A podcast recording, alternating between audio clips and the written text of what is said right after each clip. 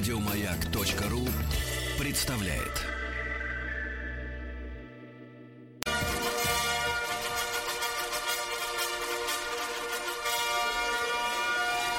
Сергей Стилавин и его друзья. Понедельник. Трудовой. Трудовой, трудовой, товарищи. Здравствуйте, Владуля. Доброе О. утро. Радость не надо говорить доброе утро. Да а до свидания печальнее. Вот как, так сказать, да.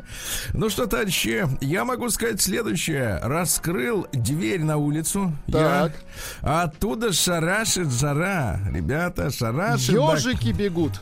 Да, к нам пришла жара. Сегодня 26, завтра 28. Ну, в общем... Жесть. Как я понимаю Омск.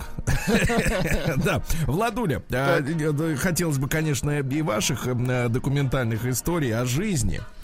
Вот, но я испробовал самое настоящее на выходных извращение. Да, да, да, испробовал его. А не попробовав, не поймешь. Ну. Да, о чем говоришь? Слушайте, ну, всех захлестнула эта волна общения через, э, ну, дистанционного общения. Через А, вы, же, соцсети. вы же, да, общались с друзьями. А, с, а, ну, я общался, да, с друзьями. Их у нас много с вами, да. И в частности, у нас есть Леха Реутовский, да, Алексей Владимирович. Спецкор. Человек, который в 4, не, на, не, не даст соврать память, по-моему, в 4.30 каждое утро поднимается, то есть уже давно поднят. Вот, силами природы, э, вот, электролиза. вот, и, соответственно, за бараночку и на работу, да. Леха, тебе большой привет. Вот, и мы действительно, я, я решил попробовать, э, ну, скажем так, знаешь, мне не нравится вот это слово формат. Ну, мне отвратительно. Формат это значит, что вот это мы делаем, а это не делаем по- по-любому. Да, вот, вот как вот эти вот ограничения, эти рамки. Это пришло из музыки, к сожалению, из э, радиовещания. Причем те люди, которые гавкали громче всего о формате, оказались еще и самыми большими конъюнктурщиками. А Вот, когда в угоду каким-то коммерческим интересам можно на, на- форматы нарушить, но это не важно, это на их совести, но суть в том, что вот это всеобщее общение заочное, да, э, которое, которому я сопротивлялся всячески, и считаю, что, например, э, когда люди вдвоем встречаются, э, пьют чай, но при этом тысяча с лишним человек присутствует и, значит, соответственно, над этим, э, за этим всем наблюдает, это, конечно, в общем-то, извращение. Да. Да-да-да. И вот мы с Алексеем действительно собрались, потому что этот персонаж, ну, в хорошем смысле персонаж нашего эфира, он много лет знаком аудитории, да. Удивительно, что большинство и даже не представляли, как э, Алексей Владимирович выглядит, да. Наконец полюбовались им. Вот. Э, В какой-то степени понаблюдали за мной. Мы поговорили, слушайте, оказалось, первые вот ощущения такие. Первые, наверное, минут 40, пока налаживаются технические проблемы. И я смотрю, что, кстати, до сих пор есть неразрешимые какие-то технические противоречия между производителями разных устройств. Мы столкнулись там с техническими всякими вещами. Ну, не Ну, важно. это, да, старая история. Это да. И, и, и вы знаете, первые минут 40, конечно, ты адаптируешься. Потом чай э, как бы... э, Начинает сказать, действовать, Расправляет крылья, да, или листья. Листья Скажем так, да. иносказательно, да. И вдруг ты ока- оказывается, что вы, так сказать, э, общаетесь, все, и вдруг раз так и, и три часа пролетело. Незаметно. Три часа. Вот. Особенно повезло, что в пятницу, когда мы заседали за чаем, э, похолодало. И знаете, а когда холодно, когда воздух свежий, Э, так хорошо чаек прямо. очень помогает. Чаек-то, чаек согревает не, не по-детски, да-да-да. Ну вот, я просто хотел передать привет всем нашим, ну, со, э, соучастникам всего этого мероприятия, да. Я скажу так, что, э, вот вы знаешь, вот в чем проблема вот этой вот, понимаешь ли, цифровизации, да? В чем проблема ее на самом деле? Потому что э, если раньше, да, вот человеку говорили, будешь ты теперь ходить в кандалах, да, он как бы сразу понимает, что это плохо на 100%, да. А сейчас технологии таковы, что они э, помимо значит, естественно, полного контроля над человеком, да, еще и дают некий пряник. Да, то есть какое-то вот преимущество, да, какое-то удобство. И вот этим удобством они в свою сеть, конечно, жестко затягивают. Потому что, ну, мы тысячу лет, Владик, мы собирались, на самом деле, посидеть за чаем с нашими деятелями эфира, я имею в виду с нашими слушателями, и все это никак было не организовать. То у меня в большей степени, конечно, со временем туго, то еще как-то, ну, в целом эти все организации физических э, вот этих чаепитий, они затруднительны. А тут, понимаешь ли, как говорил Юра Стоянов, вы у себя дома, да, у себя, ну, то, что каждый у себя. Всем это, комфортно, это, конечно, Да, здорово. это, конечно, великое, великое, великий соблазн, угу. да, достижение и, как говорится, темное дело, Владик. Поэтому Алексею Владимировичу большой привет. Давайте перейдем к письмам народа. Давайте. Да.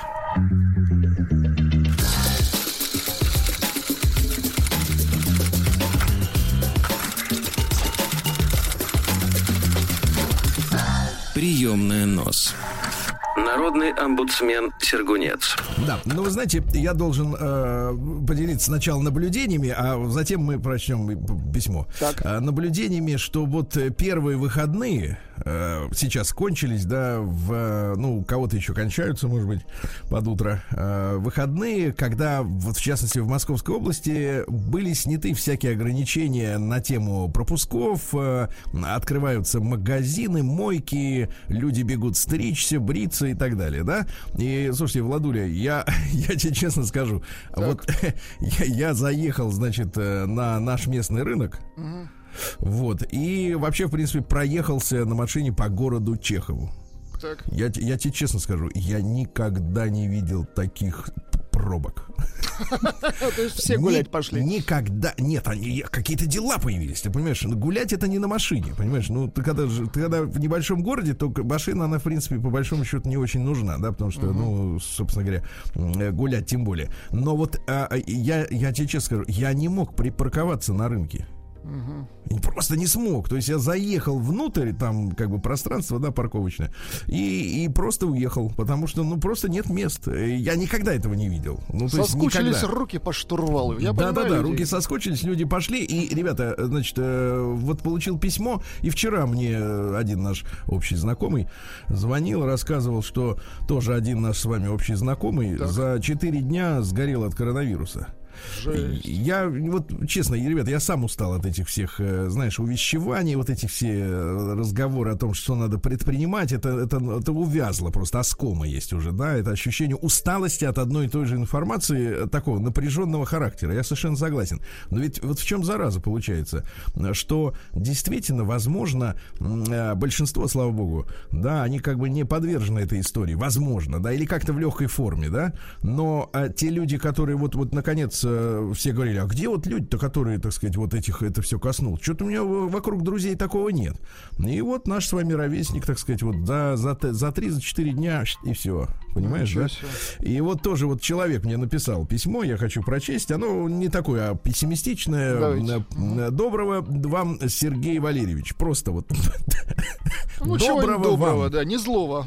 А что хочешь того и доброго, правильно? Э, может быть, доброго вам коня, Сергей Валерьевич. А? Настигла и меня эта зараза. Вот теперь времени очень много и спасаюсь чтением вашего инстаграма и слушанием радио.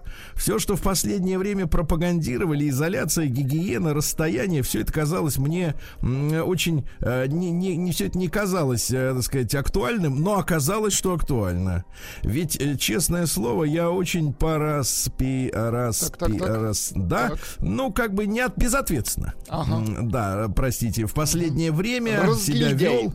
Да, недели две госпитализации, вел себя то, как в магазин без маски и перчатки приходил и так далее. В общем, берегите себя, изолируйте и продолжайте вести борьбу по, на, на своем информационном фронте. Болезнь есть однозначно. Больница, в которой я лежу, переполнена из пяти этажей, первый и второй под пациентами с пневмонией, у которых тест не выявил корону. А третий, четвертый и пятый этаж у тех, у кого уже показал положительный результат. Людей очень много лежит. Это действительно проблема, но игнорируя, не, так сказать, э, так сказать, начали ослаблять режим, а это не очень, так сказать, э, на людей действует правильно. Открываются торговые центры, детсады, летние веранды. Спасибо, Сергей Валерьевич, за внимание. Пошел за передачкой. Вот. Значит, товарищи, вот у меня, знаешь, какая выработалась в голове такая мысль, э, мысль, да, что э, вот эта зараза, да, она должна выработать, ну, как бы, нам никому, никому не хочется, да, вот во взрослом состоянии, когда уже тебе там, ну, не знаю, один говорит, мне уже 20, а меня воспитывают, uh-huh. да, а другой говорит, вот как Владик, например, а мне 38, меня а воспитывают, меня до сих пор да? воспитывают, сука, а можно? Сергею Валерьевичу 47, а его кто-то там ну, воспитывает, да, да, да. знаешь, uh-huh. мы не для того становились взрослыми, чтобы какая-то, значит, мы это говорила мне, голова. как мне быть тут, uh-huh. понимаешь, да, я сам себе командир, я согласен, ребята, но пр- прикол в следующем, я вот нашел формулировку для себя, да, что, что у нас в жизни изменилось у нас, условно говоря, появилась новая гигиеническая привычка. Помните нас э, в советское время в школе, да, учили перед, перед едой всегда надо мыть руки. Угу, потому что такой вот заразой считалась дизентерия, да, которую надо извести при помощи мытья рук. Да, потому что особенно при общественном питании, да, где, э, сказать, в школе, да, где руками трогаешь все, что попало, э, обязательно помыть руки. Конечно, к этому относились все формально, но привычка у нас такая была гигиеническая. К, к сожалению, вот прошло с тех пор для меня лично, ну сколько получается, 40 лет. Вот. И вот появилась новая гигиеническая классическая идиотская привычка, к сожалению, отвратительная, конечно, надевать эту маску, да, маску, и перчатки, да. перчатками, да. Э, мне, честно говоря, особенно вот не нравится надевать маску физически, потому что она приминает мою бороду. Она вам не идет, да. Не, не, не, она, кстати, она мне... очень многим не идет. Хотя не, не, не, Владик, нет, нет да. на самом деле, вот на самом деле, давайте так, вот есть минус физически приминает зараза бороду. Бороду, так. Потому что вот, например, Герман Стерлигов, как он, Нади, куда он денет эти Ну он в лесу, ему может и не нужно чего. Может ему наоборот бороду там. наверх закидывать. Потому что борода растет да, в виде да, маски. Вот. Может, неудобно, хорошо, неудобно, да. Но, но с другой стороны, слушайте, а с другой стороны, вот, например, э, э, люди э, как бы таких вот публичных, как говорится, профессий, да, которые сейчас у многих притормозились, судя по все еще Инстаграму Пригожина, вот, а им, наоборот, хорошо, потому что их не узнают, у них лицо закрыто, и все, и, и ходи все. как обычный человек, иди в пятерочку, полувай картофель. становится. Вот, в этом плюс, да. Вот, но, тем не менее, вот я на, на, буду все-таки настаю на мнении, что это вот новая какая-то гигиеническая привычка должна образоваться, да, э, без панического настроения, да, но, тем не менее, с пониманием того, что, к сожалению, не, не изучена эта зараза. Вот самая большая проблема именно в том, что непонятно, на кого и как она может воздействовать, да. Это точно, то есть, да. То есть вот это вот как бы Russian рулет. Помните, русская рулетка, да, когда в барабане один, один патрон, да, угу. и, и непонятно, вот он на тебя выскочит или, грубо говоря, все норм. Угу. Вот в этом основная проблема, по моему мнению. Значит, слушайте, получил я а, письмо от человека. От нашего с вами слушателя. Это мы уже переходим к следующей Давайте. части. А, буду я читать. А, давайте буду я читать, э, не очень удобно, но с, э, с, с фотографических копий э, экрана. Со скринов. Вот, да, потому что мужчина вступил в переписку со мной в личке Инстаграма. Я, в принципе, ей не пользуюсь, она неудобная физически. Вот, но тем не менее, поскольку, так сказать, проблема вы, вылезла достаточно серьезная, я решил вступить в переписку. Такой житейская история. Давайте. Вот начало. Причем начало при, э, пришло в 2 часа ночи. А, нет, в 2 часа дня, сори. Э, добрый день. Скажу честно, не знаю, зачем я вам пишу. Неплохо. От... Да, вот, нет, все, хорошо. Дальше прошу, как говорится, с респектом. Да. Добрый день. Скажу честно, не знаю, зачем я вам пишу. От меня ушла сегодня жена.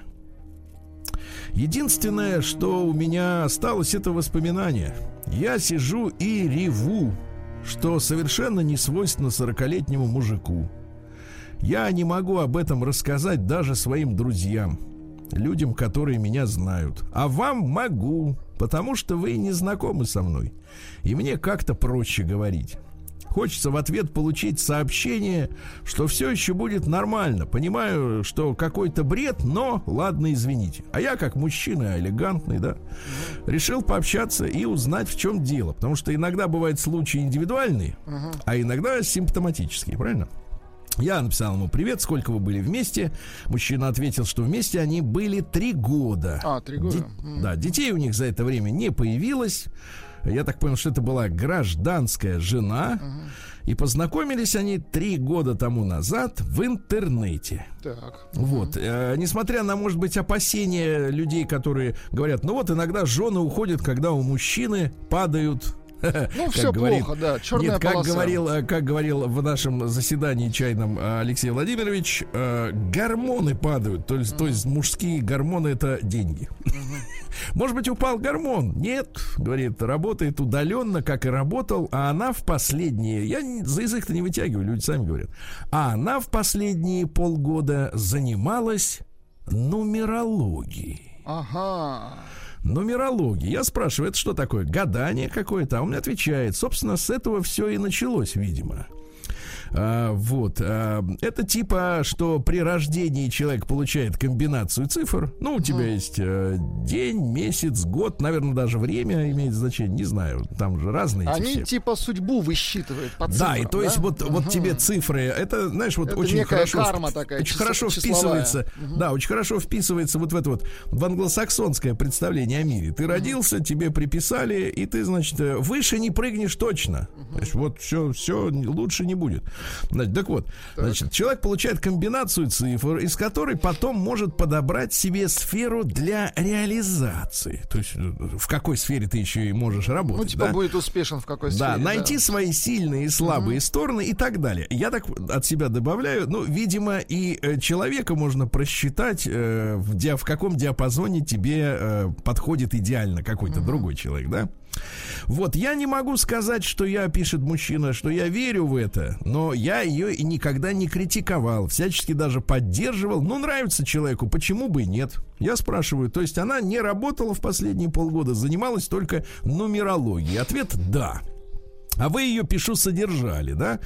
Но для нее это было типа работы один разбор, то есть она оказывала эти услуги другим таким же, uh-huh. Которые верят, что дата рождения, она четко вписывает человека в какие-то рамки, да, формат, опять же, возвращаясь к нашему разговору. Так вот, ну, для нее это типа работы один разбор, полторы тысячи рублей. Неплохо. Ну вот, э, мне кажется, интересно, да, вот так вот э, говорят, что, э, так сказать, вот э, денежки надо попридержать, поэкономить, но нет, люди все равно идут и отдают вот таким вот э, разработчикам свои последние полтора косаря. Не то, что прямо содержал ее, но получал больше. У нас в IT другие расценки. Ну, понятно, не полтора в час. Э, ей 39, так же, как автору э, вот письма ко мне.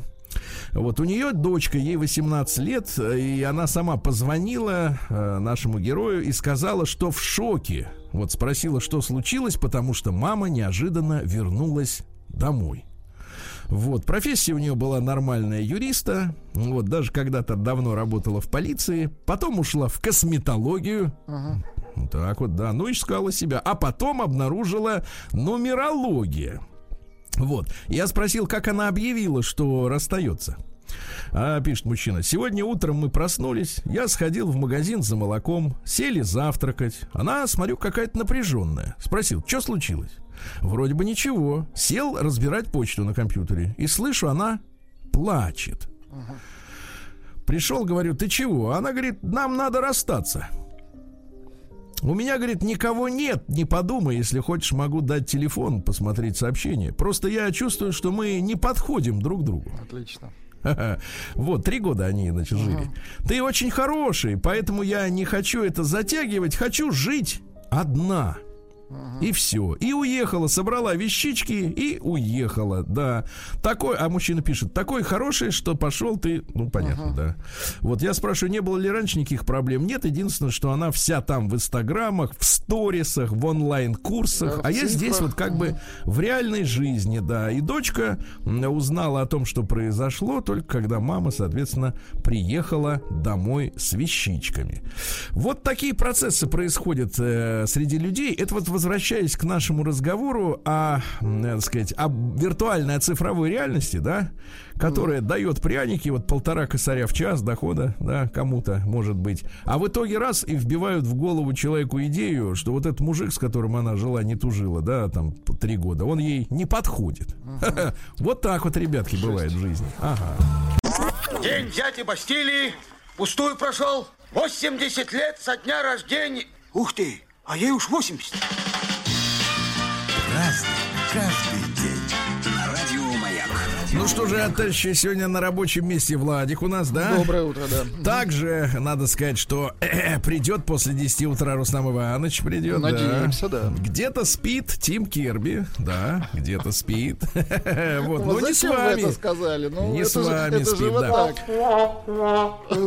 Нет, а есть народная, простите. В смысле народная? А, народная? Ну, мне больше... Да, там... А, нет, народного нет. А как? Есть только весел. Нет, ну это просто... Ну, во-первых, у нас нет авторских прав. Ах, у нас у вас нет, да. Друзья мои, давайте о праздниках. Да, сегодня давайте. День Святого Духа. Поздравляем, да. товарищи, всех, да. А сегодня Всемирный день петербургских кошек и котов. Поздравляем. Да. Сегодня в Америке, э, да вообще во всем мире, день радостного утреннего пробуждения. Но я напомню, что по традиции просыпаются утром люди с несколько другим настроением, да. Но надо себя превозмочь. Смотря дальше, во да. сколько, да. Да, но дело в том, что, знаете, можно сколько угодно вечером готовить готовится проснуться с хорошим настроением, но просыпаешься ты все равно вот с ним. Да.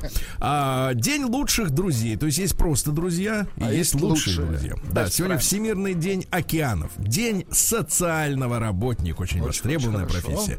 День рождения пылесоса. Куда mm-hmm. мы без него, правильно? Конечно. Сегодня Международный день домохозяйки и домохозяина. Ну, разгорелась в последнее время дискуссия, ну, нужно ли платить домохозяйкам, э, так сказать, денежку гонорар. Да, ну пока что сказали, пока давайте подождем, пока подождем. Сегодня день таинственных знаков и предсказаний. Ага. Ну, это ты когда идешь, а тебе на плащ сверху птица, например. Это да, хороший вот. знак. Ты, да, ты такой радуешься, да, думаешь, что бабос сейчас попрет, да?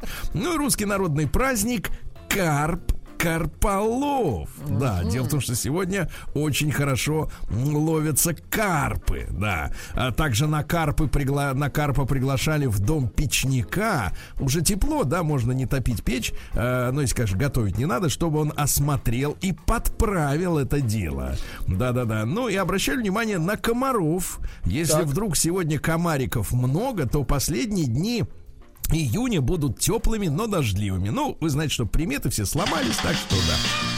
Праздник каждый день. На тему примет, э, кстати, товарищи, так. у меня на полном серьезе создалось ощущение, что сейчас вообще какая-то вот, в Москве субтропическая погода, потому что ночами иногда идут ливни, причем просто как будто ведро воды сразу Нет, опрокинули. климат меняется, да, это... Да, да, да. А днем жарища. Угу. Такая вот субтропическая история. Ну что же, да, давайте-ка посмотрим у нас, эм, что произошло. Сегодня в 1682 году царевна Софья, как мы скажем, недооцененная, угу. э, значит, э, публичной истории, э, вот, стала правительством правительницей регеншей при Иване Пятом и сводном брате Петре Первом, то есть от другого папаши. Uh-huh. Да. Вот, значит, э, Софию изображают, ну, якобы она хотела узурпировать власть, но, судя по тем э, законам, да, которые она успела принять там за неполные 10 лет, ну, в принципе, женщина позитивная, да. А сегодня впервые в 1786 э, году придумали изготовить мороженое на продажу. Произошло это, естественно, в Нью-Йорке. До этого мороженое делали каждый сам для себя. Вот захотел мороженого, пошел наболтал. Вот так, да. А теперь, говорит, а теперь на продажу. А, ну и сегодня в 1794 году, смотрите, интересное событие, в Париже на Марсовом поле, у них тоже есть Марсовое поле, как uh-huh. и в Питере, состоялся публичный общественный праздник в честь культа верховного существа, который стал насаждать Робеспьер. Uh-huh. Значит, по-французски это существо следующее. L'autre suprême. А, хорошо. L'autre suprême. Да. Короче говоря, Причем самое смешное, что э, революционеры разделились надвое. То есть одни, их было большинство во главе с Робеспьером, с Кровавым, они насаждали э, именно культ верховного существа, да? А другие выступали за культ разума. Угу. Вот. И между ними была война. Интересно. И вот смотрите, после речи Робеспьера под музыку, под торжественную, была сожжена, теперь внимание, вам будет это любопытно, гидра атеизма.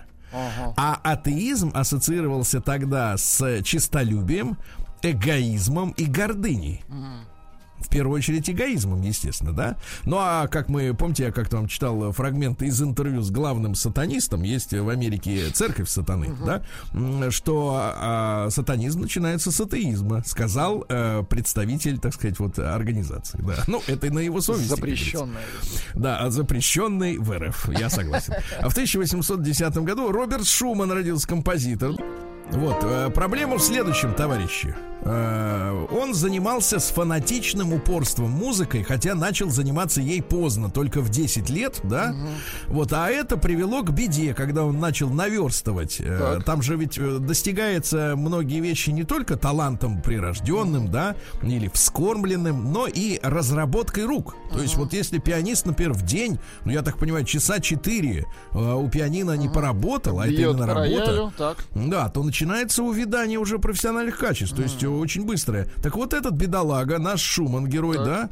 да, форсируя упражнение с механическим устройством так. для укрепления мышц руки. Неужели ну, палец есть, как, сломал? Так? Как говорится, испандер кистевой. Он э, повредил средний палец так, да что он что? перестал действовать. Ужас да, какой. и он перестал быть, соответственно, а, пианистом, да, и говорит, ну ладно, раз не могу быть пианистом, буду, буду композитором. композитором. Умница. Вот так вот. В 1815 году Венский конгресс, который решал, что делать с наследством разбитого Наполеона в Европе, да, угу. большую часть герцогского, герцогства Варшавского передал Российской империи. Вот. Но дело в том, что не только, э, не только мы получили кусок Польши в очередной раз, потому что это был четвертый раздел уже Польши, да, а Червоную Русь и Малую Польшу получили австрияки. Угу. А что такое Червоная Русь? Ну, понимаете, да, то есть есть Белая Русь, Беларусь, угу. Великая Русь это мы, да, угу. соответственно, а, вот Малоруссия, но это не оскорбительное название, это просто такое, угу. так сложилось исторически, это Украина, название, да. да, а Червоная, то есть Красная Русь, угу. это там тоже живут славяне, ну, что абсолютно, да. А, вот она попала На под границе, влияние да? Австрии. Да-да-да, Червоная Русь. Э, значит, что у нас еще? А, как поделили-то? Познань и польское Поморье отдали прус, прусакам, угу. да? Вот, поделили, короче говоря, так по рукам ударили. Ну, ладно, поехали. В 1824-м Ной Кашинг из Квебета, с Квебека запатентовал стиральную машину. Молодец. Вот. Очень тоже хорошая. Вот вы бельишко-то скажите, на 90 градусах стираете постель? Да по-разному, смотря какой тонкости изготовления Я понимаю, что вы так из графьев спите на шелках, я понимаю, но в целом-то вот рекомендуется, кстати, для, ребята, если серьезно, для здоровья стиральной машины рекомендуется хотя бы раз там в неделю, ну, в крайнем случае, две, стирать на максимальной температуре что-то, чтобы сам нагревающий элемент, ну, который кипятит фактически вам воду, да, он освобождал освобождался от э, на, не то чтобы накипи, а вот всякой бактерии, всякой uh-huh. фигни, которая образуется, когда вы стираете нежные вещи на тридцатке. Uh-huh. Потому что вокруг 30, ну, вокруг тем, температуры человеческого тела как раз и живут вот эти всякие мерзавцы. Понимаете, uh-huh. да? И иногда надо прямо жахать, как по полной программе, чтобы дым шел от нее. Коромыслом, очень хорошо. Да, Иван Николаевич Крамской в 37 году родился. Ну, что можно сказать о художнике? Хороший. Хороший, да. Ну, он, вот, хороший насколько? Как ну, Никас настолько, или что хуже? Вот, настолько, что поехал с выставками. Вот они основали О, передвижническое вот это угу. товарищество, да-да-да. Вот. А, к сожалению, умер во время работы над портретом дор- доктора Раухфуса. Угу. Вот. А доктор, соответственно, находился в этом же помещении, поскольку портрет тогда по фоткам не рисовали, как сейчас. да, некоторые деятели. А, ни на кого не намекаю. Вот. Но, тем не менее, тем не менее, доктор не смог спасти. Представляешь его? Да, да, да, да, да. А, в 1869-м Фрэнк Ллойд Райт, это американский архитектор, ну, например, музей Гугенхайма. Очень да, из теоретик э, архитектуры, ну и основоположник так называемой органической архитектуры, где где нужно, значит, вот знаете, не только это, природные формы. Это когда мхом покрыто, что ли? Да, цвет, текстура, ну чтобы с деревом, как бы, да, здание Дерево как торчит бы... из крыши. Красиво. Да, да, да. Да, да, да. Вот, э, короче, а, в де... а как началось-то? А в детстве слишком много играл с развивающим конструктором под названием Kindergarten. Вот то есть по-немецки привело а? детский сад. Да, да, да. Его разработал Фрёбель. Помните, был такой uh-huh. воспитатель немецкий. Да, да, да. Ну и, соответственно, вот э, переиграл и все. Очень и хорошо. Все. Да, да, да, да, да. В 1869-м Айвз МакГафни из Чикаго запатентовал Красиво. пылесос. Как угу. раз вот сегодня тоже очень важная Еще вещь. Раз. Угу. Иногда за копейки, иногда подороже, да. А в 1869-м первый автомобильный угон состоялся. Ну, в общем, борьба угонщиков угу. и противоугонных систем началась в этот день, да. Сегодня французская писательница Маргарит Юрсинар в 1903 году родилась. Это первая женщина, которая была избрана во французскую академию. Вообще первая женщина. То есть там страшные сексисты сексисты, они, да. И она написала, соответственно, что произведение называлось э, «Рассуждение о тщетной борьбе. Это исповедь гомосексуалиста». Вот, а вот после этого сразу и приняли.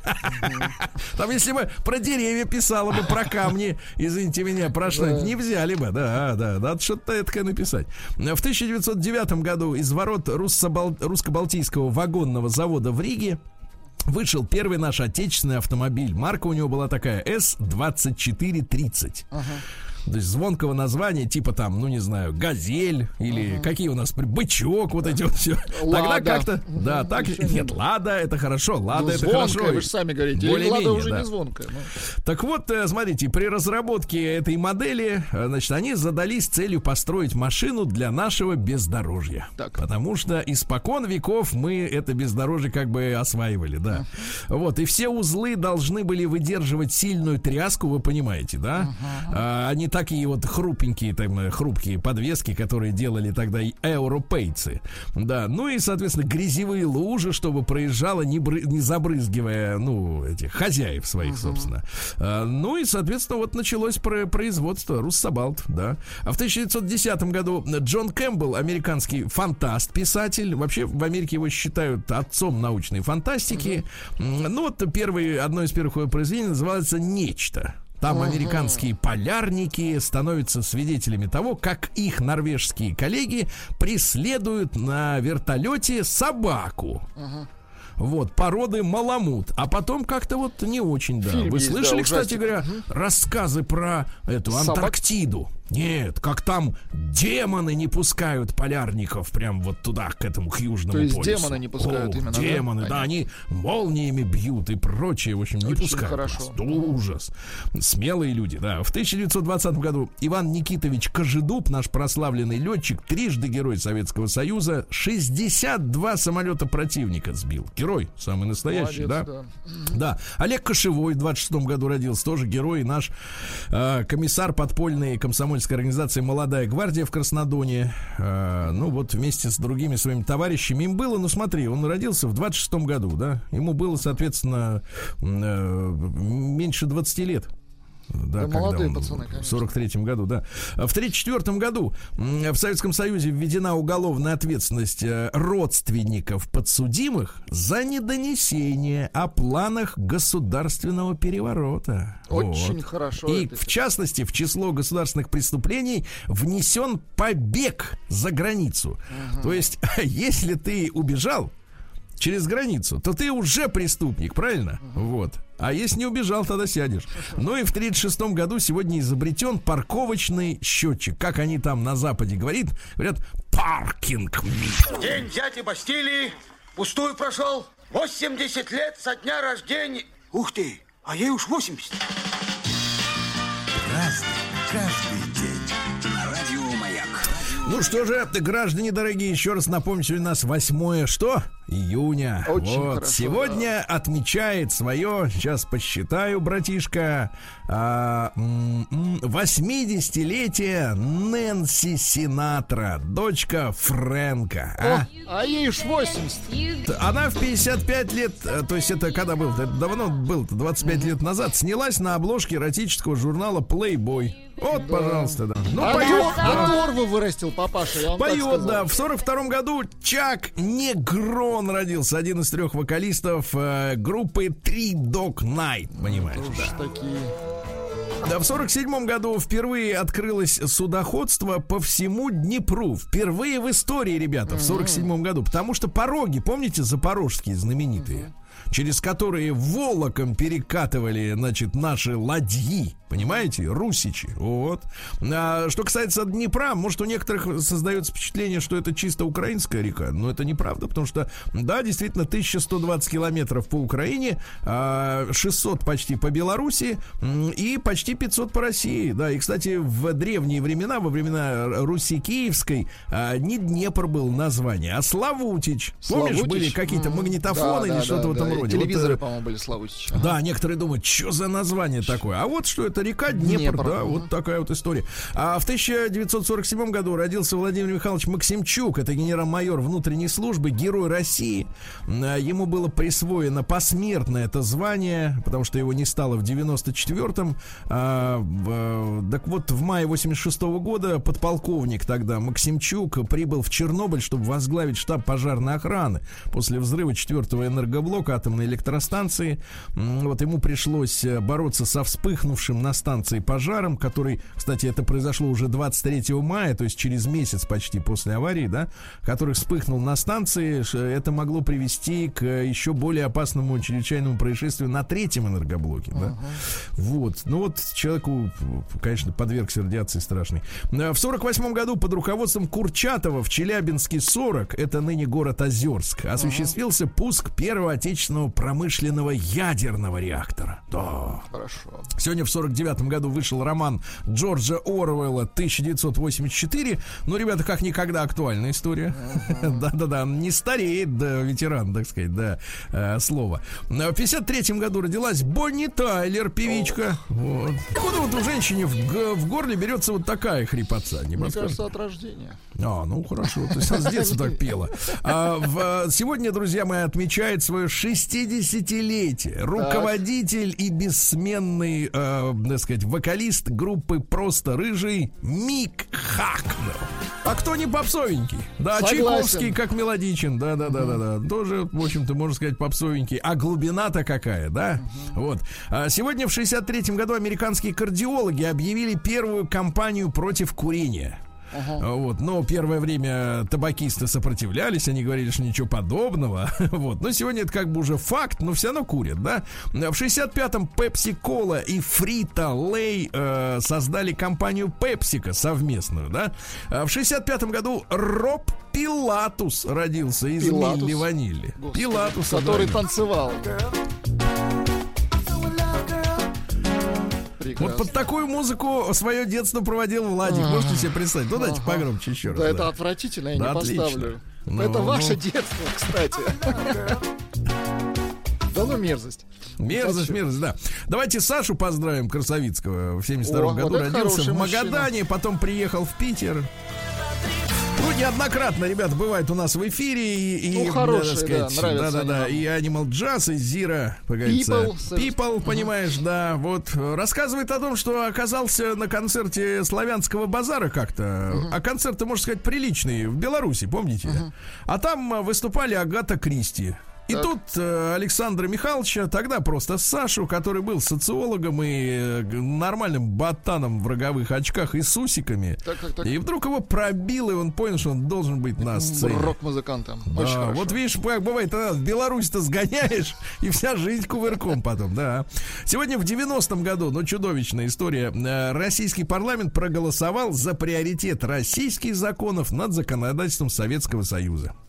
Вот давайте так скажем честно, если мы с вами и рассуждаем о тех шагах, которые были сделаны к развалу единой страны, да, то, в принципе, ответственность на всех. Да, не только на мелких региональных царьках, но и на, соответственно, теме, на тех, кто был тогда и у нас у власти. В 95 году э, в Нью-Йоркском районе Бруклин агентами ФБР арестовали нашего Вячеслава Иванькова, Вячеслава угу. Кирилловича. Представляешь, вот что им надо от нас все время, а? Чем надо? Сейчас вот говорят... государство. Угу. Да, сейчас вот говорят, очередного нашего, можно сказать, диджея поймали. Видел? Слышал угу. в новостях? Слышал, Диджей. конечно, отвратительно. Они, вот, би- они бьют, понимаете, по культуре по нашей.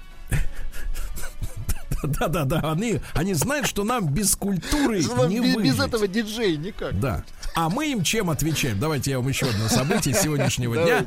Э, сегодня можно отметить э, широко. Э, в 60 лет тому назад тоже юбилей. В этот день в Кремле торжественно вручена звезда Героя Советского Союза Рамону Меркадеру, который, условно говоря, 20 годами назад убил ледорубом господина Троцкого.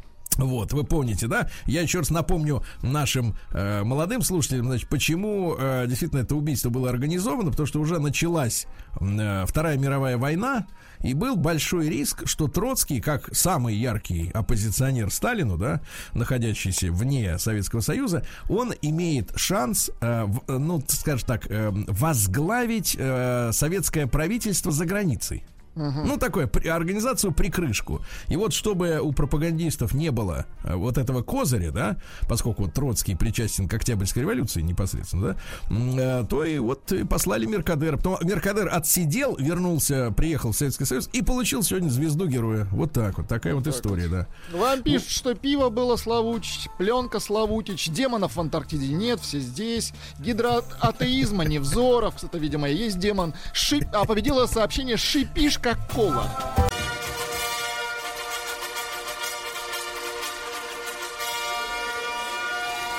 Сергей Стилавин и его друзья.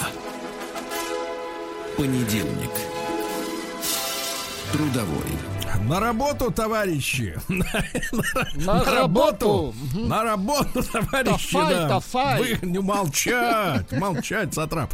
Слушайте, а вы знаете, кстати, Владик, что нас Но. сегодня вырубили в Омске на профилактику. Ну, всегда есть интернет.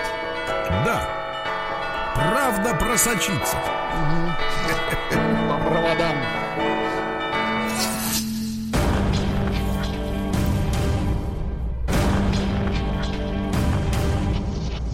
Новости региона 55. Не только, кстати, нас вырубили. 20 телевизионных каналов. Вы представляете? Ну, аналоговое вещание, к сожалению, действительно уходит. Да нет, на профилактику я имею в виду. Это цифру вырубили, да? А вырубили. просто уйти. Телевидение вырубили, радио. Как о мечи без нас? А мечи... Ну, интернет, серьезно. Ну, да, в Омске, ну давайте о хороших. Давайте. В Омске может появиться Колизей. Значит ли это, что в Омске могут появиться гладиаторы?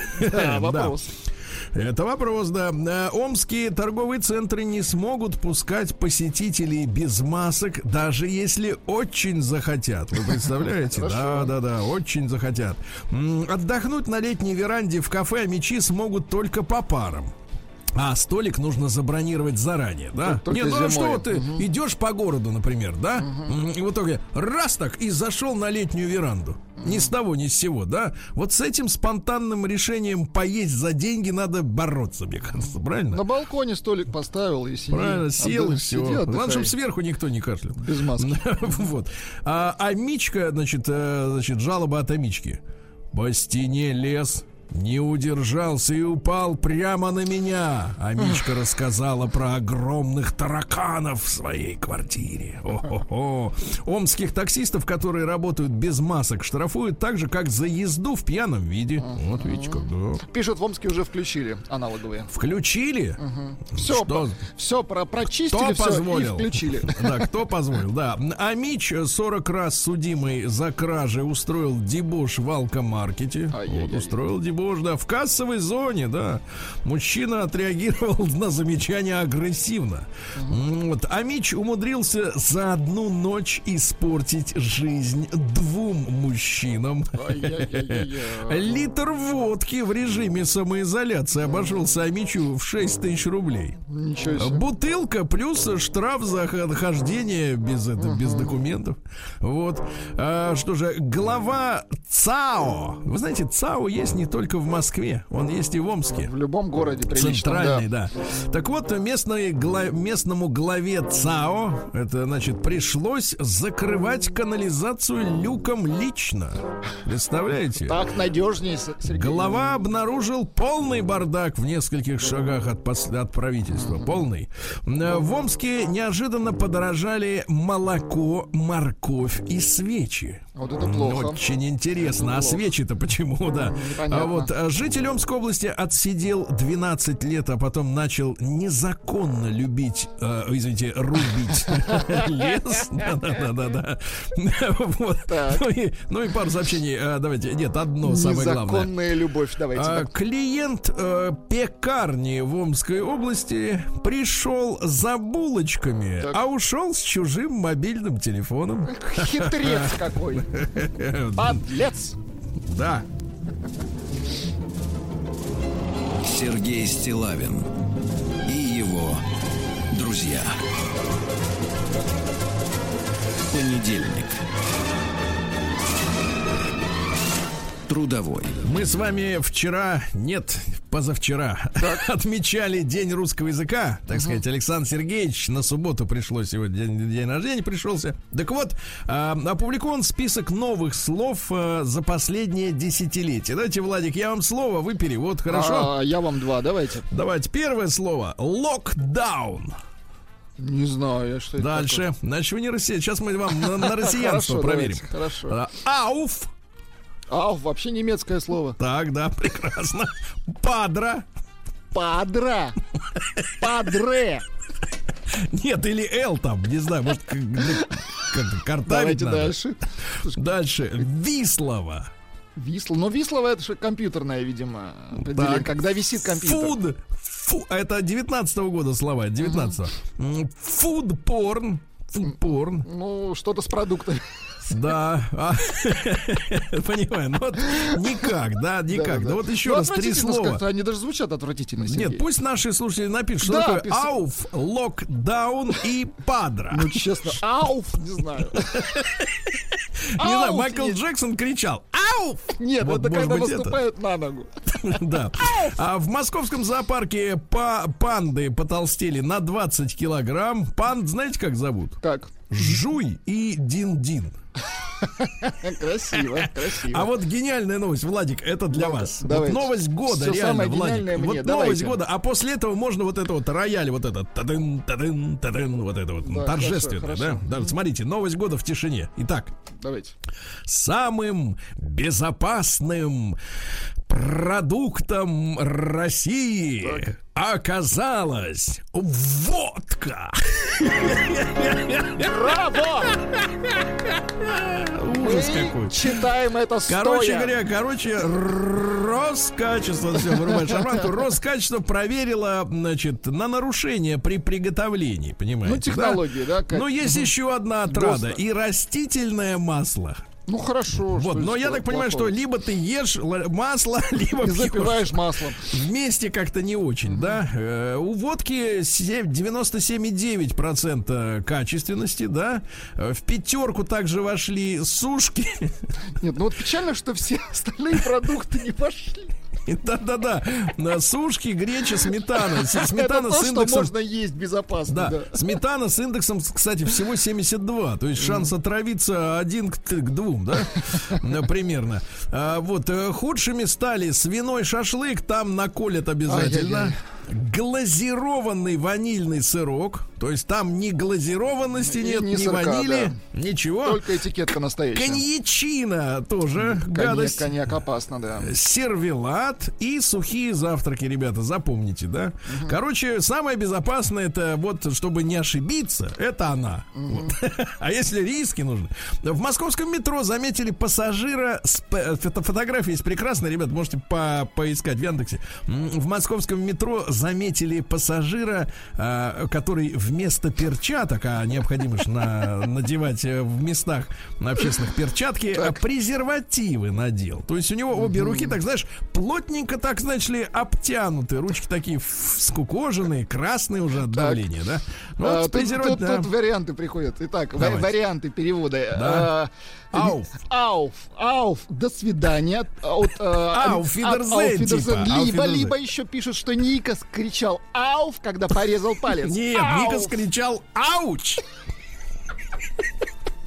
Дальше, давайте, дальше, дальше. Китайцы восхищаются да, российской колбасой, да. Хорошо. А пылающую российскую нефтяную скважину потушили противотанковой пушкой. Ну, действительно, старый метод, э, причем при, при помощи холостого выстрела просто сбивается пламя вот мгновенным давлением воздуха, да, это старая история. Э, да. А, Петербургский планетарий назвал себя храмом науки и решил открыться вместе с другими храмами. Хорошо. Так, продолжает перевод Давайте. приходить. Локдаун, забастовка. Так. Падра это подруга по ихнему. Очень важно, что по ихнему. По ихнему, да.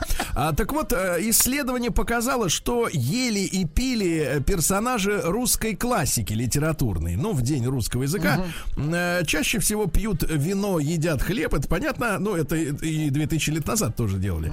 Так вот, э, больше всех о еде пишет э, Чехов. Ну, на тысячу слов Причем еда, очень да? красиво пишет, На да. втором месте Гоголь тоже любил пожрать. На третьем Крылов. Да, Чехов и самый пьющий писатель. Водка на столе у чеховских персонажей едва ли не для Ну медицинской а как же под дезинфекции, еду? да.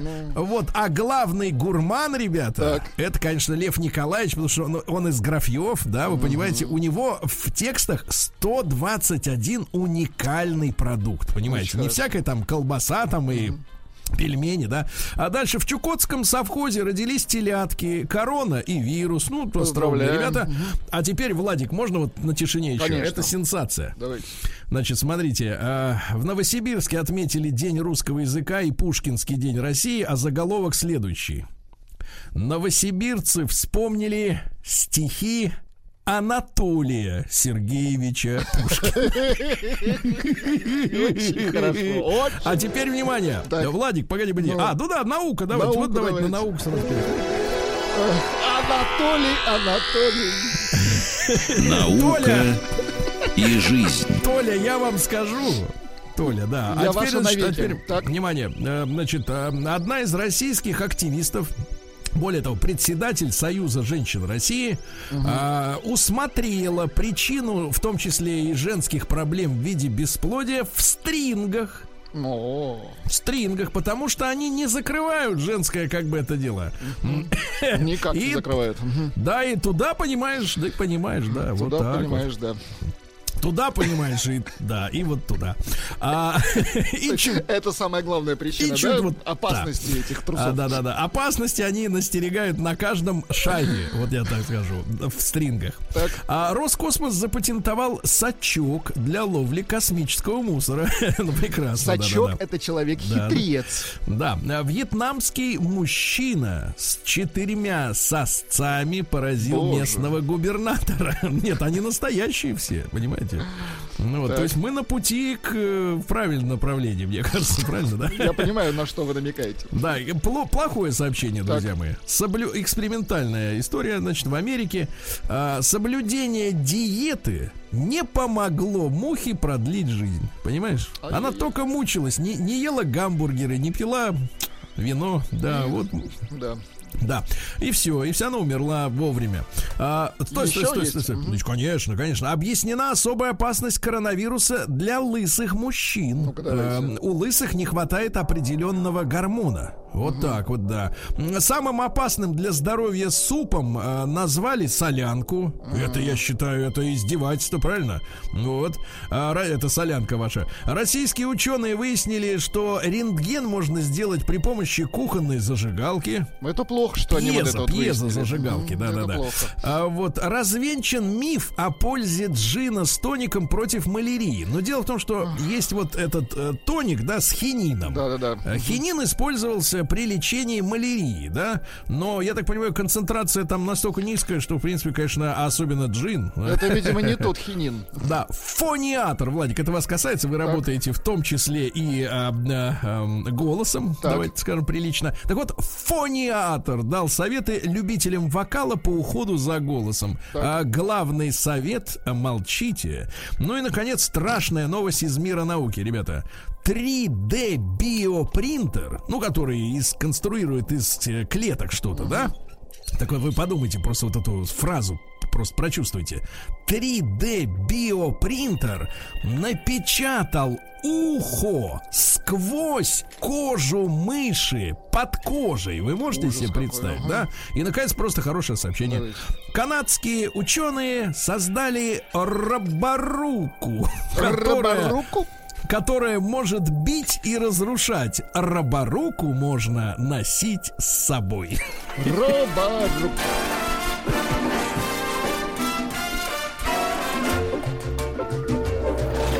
Новости капитализма. Капитализм. Э, В Испании после карантина откроют дискотеки, но танцевать там нельзя. Да. А, Да, пластический хирург из Майами запустил аналог Макафта. Он вкалывает ботокс прямо через форточку женщинам. Подходит и вкалывает, да. В Индии тигра, который загрыз троих, приговорили человек э, к пожизненному заключению. Нормально. А в США мужчина вместо наркотиков украл слабительное. Туда ему и дорога. Американцы моют фрукты отбеливателем для профилактики ковида. Как интересно их есть можно после этого эти фрукты. А В Индии у мужчины в мочевом пузыре, это прилично, Владик, э, нашли зарядку от мобильного телефона. Зарядку. Зарядку от мобильного телефона. Но это лучше, чем, на, лучше, пузырь. чем наоборот. Лучше, чем наоборот, да? Вот, ну и давайте что-нибудь такое приличное. О, скандал. Министр э, на острове Мадагаскар Так. уволена за государственную закупку леденцов на палочке от COVID-19. Это так мило. Да, достаточно. Давайте к России перейдем.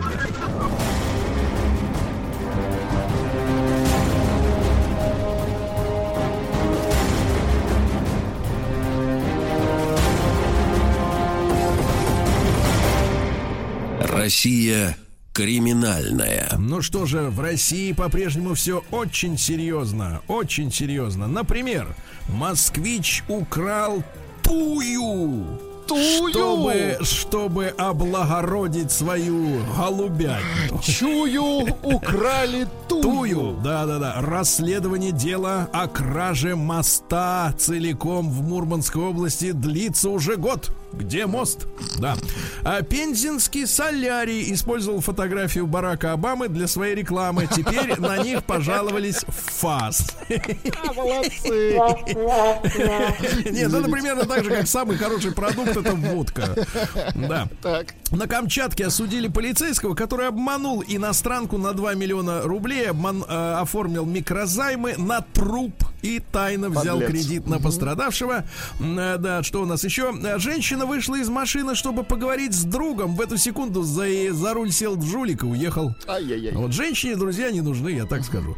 Вот нужны только верные мужчины. А, э, в Преамурье э, вандалов осудили за то, что разрушили снежный городок.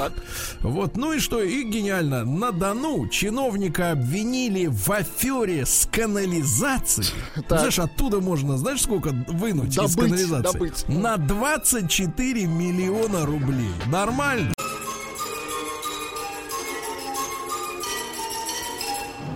Сергей Стилавин и его друзья. Понедельник.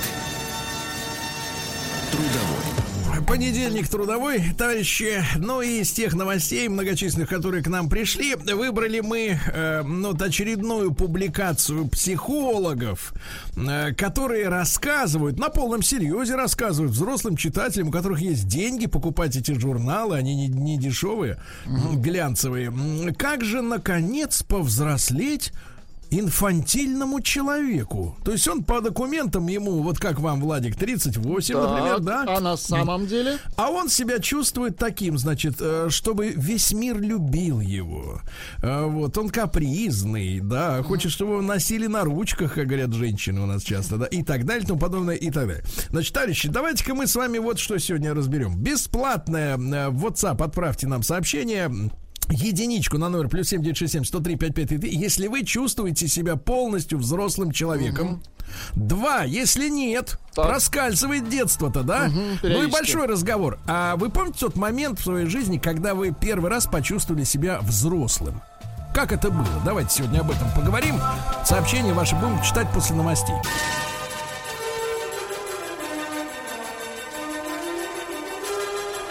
Сергей Стилавин и его друзья.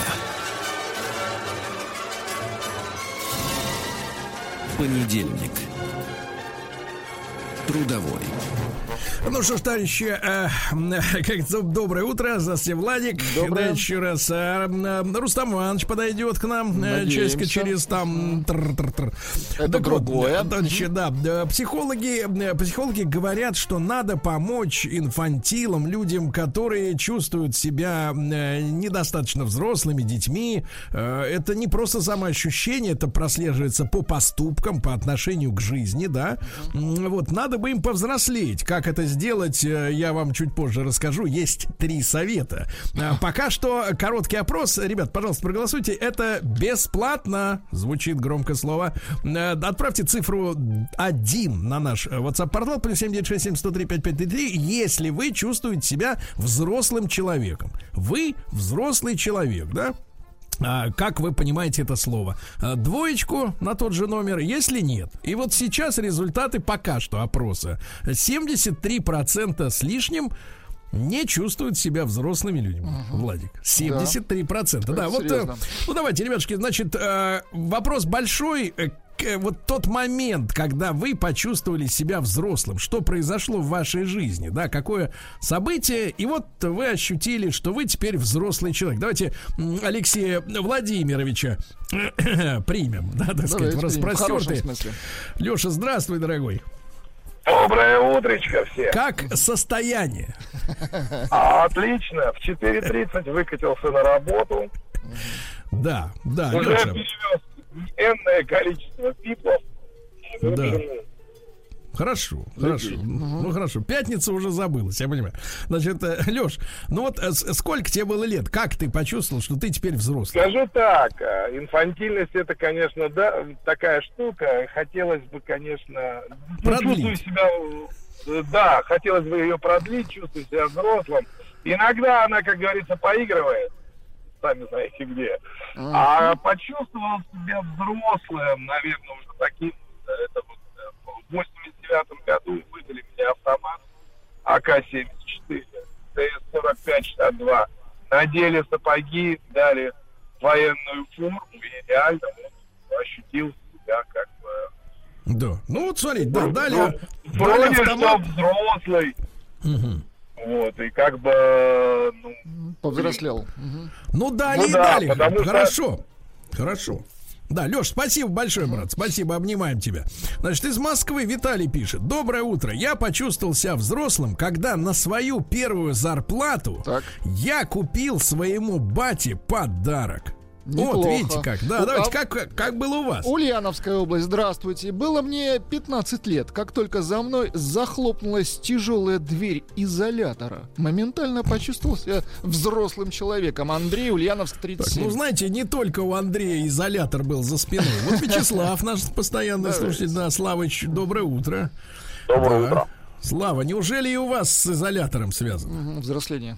Не, не, я туда попал в 30 лет, к этому времени у Уже меня вы уже были готовы. две штуки детей было. Поэтому нет. Но э, если формальный поступок, который, да, там, когда ты говоришь, ой, да, это я, что ли, это про меня, а у нас была такая фигня, еще мы жили вместе с родителями э, с женой, и у нас там первый ребенок народился.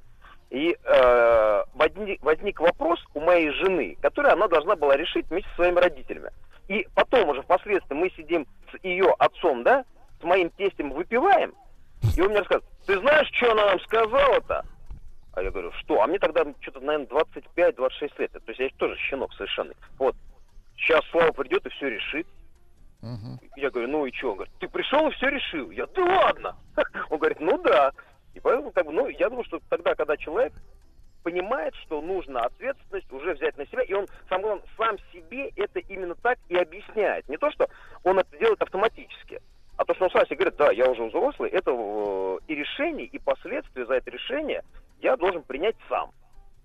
Ну, то есть 25 думаю, было. 25-26, да. 25. Хорошо, хорошо.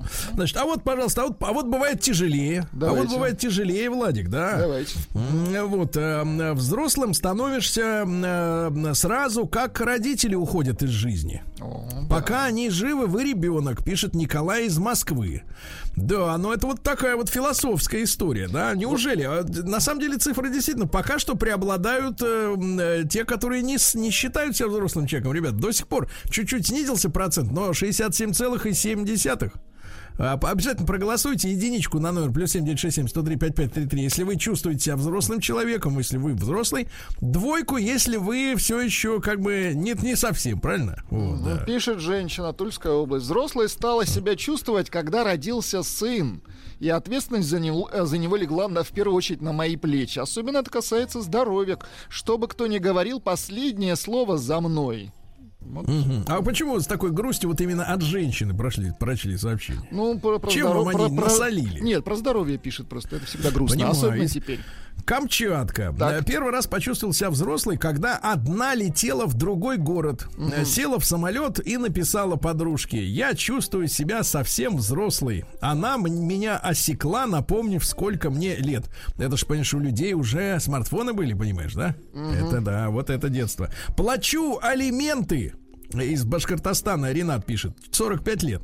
«Э, Плачу алименты, кредит, детей от двух браков четверо. Я повзрослел. Очень хорошо. Нижегородская область. Доброе утро, мужчина. Мне 36 лет, и я уже давно чувствую себя взрослым. Но вот женщины, которые Да. меня окружают, все как маленькие девочки, хотя им уже всем за 30, есть дети, но ума у них нет, как и у ребенка. Вот Не, является вот ли, является Ваш- ли ум, ваш является, да, является ли ум э, свидетельством взросления или наоборот э, отсутствия его? Девчонки, вы тоже, кстати, позвоните 728-7171, наш телефон, и поясните, как у женщин происходит, э, так сказать, становление взрослых. Вот да? пишет вам женщина Да. Ирина. Доброе утро. Сразу почувствовала себя взрослой, когда посвятили в пионеры Ирина Калуга. Пионеры. А, из Ростова. Взрослый всегда себя чувствуешь, когда на тебе ответственность. А когда в саду или в школе на мероприятии с детьми играешь, то как ребенок смеюсь и радуюсь. А вообще с детства родители относились к нам как к взрослым, потому как возюкаться с нами не получалось. Возюка. Вот, а вот самокритично. Дмитрий. Давайте. Дмитрий Квадратка. Ага. Мне 41, и я инфантил. Знаешь, гро- гро- так это гордо, да? Э, И думаю, вряд ли получится повзрослеть. Хотя во время самоизоляции на улице полно праздно шат- шат- шатающихся людей, а я, мол, сижу дома ответственно. Да, вот видите, какой. Здравствуйте. В 17 годиков, когда мои самые близкие люди сказали мне «Вали отсюда», до настоящего времени не знаю ответ на вопрос «Почему?» Миша, 45 годиков. Видите, выгнали человека. Ну и вот и Руслан из Планета. Башкортостана пишет. Мне 31, но я застрял еще в студенческом возрасте. Мне всегда 21. Даже тревожное ощущение, что скоро сессия. Оно сохранилось. Но только давление иногда намекая, что я уже не молод. Слушайте, Владик, ну скажи, Так. пожалуйста, вот в 31 год мальчишка, а у него манометр на руке. Вот это нормально вообще, в принципе? Не? Как же нормально. Как нормально. довести-то надо до этой ситуации? Да? Мне- Давайте Гену. Давайте Гену Гену. послушаем из Москвы. Ген, доброе утро. Алло, да, да, друзья. Геночка, ну не будем скрывать тебе 52. А Вот когда ты почувствовал себя взрослым человеком? Ой, вы знаете, это такое относительное понятие, да, но вот меня тыркнуло, если так можно сказать. А, когда в армии, это 86-й год, я служил Мамаев Курган, рот почетного караула, когда 9 мая я встал на тумбочку, вот во время вот такого события, ну, в День Победы, да, и мимо проходили ветераны, там у них иконостас орденов, и со слезами, и вот, понимаете, вот все остальное, которое в жизни происходило до этого, там, ну, всякие юношеские, там, любовь, все остальное, оно вообще стало таким ничтожным по сравнению с тем, что вот глядя в глаза этим людям, понял, что вот благодаря им до сих пор живем, и вот э, моментально стал взрослым. Ну, как вот, э, есть так образно выражаться, да? Через А, осознание понятно, этого, да? Через, Да, через да, осознание. через, через что, через что они прошли, и до сих пор эти люди, которым там по 80 уже, да, и они плачут до сих пор. То есть наша жизнь, вот по сравнению с тем, что они пережили, ну, как бы вообще ни о чем. Да, Ну да, спасибо. Да, спасибо, проблемы, спасибо, Гена, спасибо, да. А вот, пожалуйста, здравствуйте. Впервые почувствовал, э, что я вырос, когда за маму заступился. Мы стояли с ней на остановке, я, мальчишка, бегал рядом, а какой-то выпивший товарищ стал приставать к ней, хотел познакомиться, начал тянуть руки. Я подбежал, оттолкнул его и сказал, отстань, ты видишь, что она не хочет. Хотя мне было 12. Но мужчина ретировался. А чё, я ничего. Наверное, это один из первых моментов, когда я почувствовал себя мужчиной, взрослым, что могу заступиться за свою мать. Вот так. Мгм. Омская область. Мне 37. Почувствовал себя взрослым в 17 лет после того, как... В общем, элегантней полюбил женщину. А вообще, я даже сейчас могу в машинке поиграть. Иногда. Вот В машинке или в машинке? В машинке, Это разная да-да-да. вещь в Мне- контексте вашей истории. Да-да-да, мне 36 лет, чувствую Да. себя на 25. Почувствовал себя взрослым, когда в 2005 году заработал денег и поехал отдыхать, э, отдыхать со своей девушкой в Турцию. Вот. В Турцию, понятно, со своей. со своей, это конечно. действительно Ну, а поступок. да. это, да. А, да. Не очень. 30 лет из Москвы пишет товарищ. Взрослым себя вообще не ощущаю. Кажется, что с каждым поколением увеличивается порог взросления. Но это видно и по работе пенсионного фонда. Эти вечные рассказы старших, что они в 14 уже на заводе пахали и в 16 разгружали вагоны, чтобы сводить девочку в кино и так далее. Сейчас, мне кажется, нет как таковой причины рано взрослеть. О, наконец-то человек назвал Нет вещи своими именами. причины. Нет причины, потому что, смотрите, и в 6 лет ты можешь через э, Apple Pay купить себе какую-нибудь игрушку для смартфона, правильно? И в 45 можешь сделать то же самое. Чем вы друг с другом отличаетесь, правильно, ребята? Ну, реально, чем? Да. Ну, вот Доброе смотрите. утро. Почувствовал Да. себя. А, чувствовал себя взрослым с малых лет, но все-таки думаю, что это а, только мне так казалось. А повзрослел с выходом в 17 лет на работу. Юра Харьков, 39. А вот товарищ пишет из Беларуси. Вообще не задумываюсь, взрослый я или нет. Это мне не важно. Я Вы сказал, давай так, молодец. Давайте так, это мне по барабану. Значит, обещал прочесть, как стать взрослым. Ребята, пока Ну, вы давайте. присылаете свои сообщения, единичку отправьте, если вы чувствуете себя взрослым, двойку, если все еще нет, а, это бесплатно. Так вот, три совета от так называемых, ну, или, или на- настоящих психологов. Первый.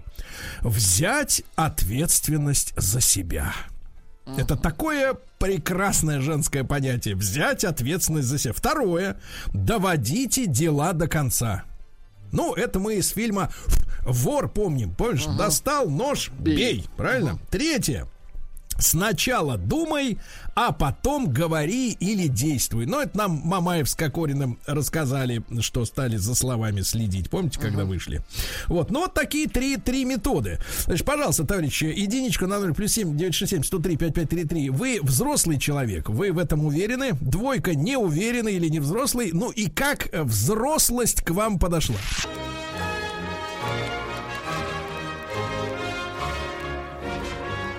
Сергей Стилавин и его друзья.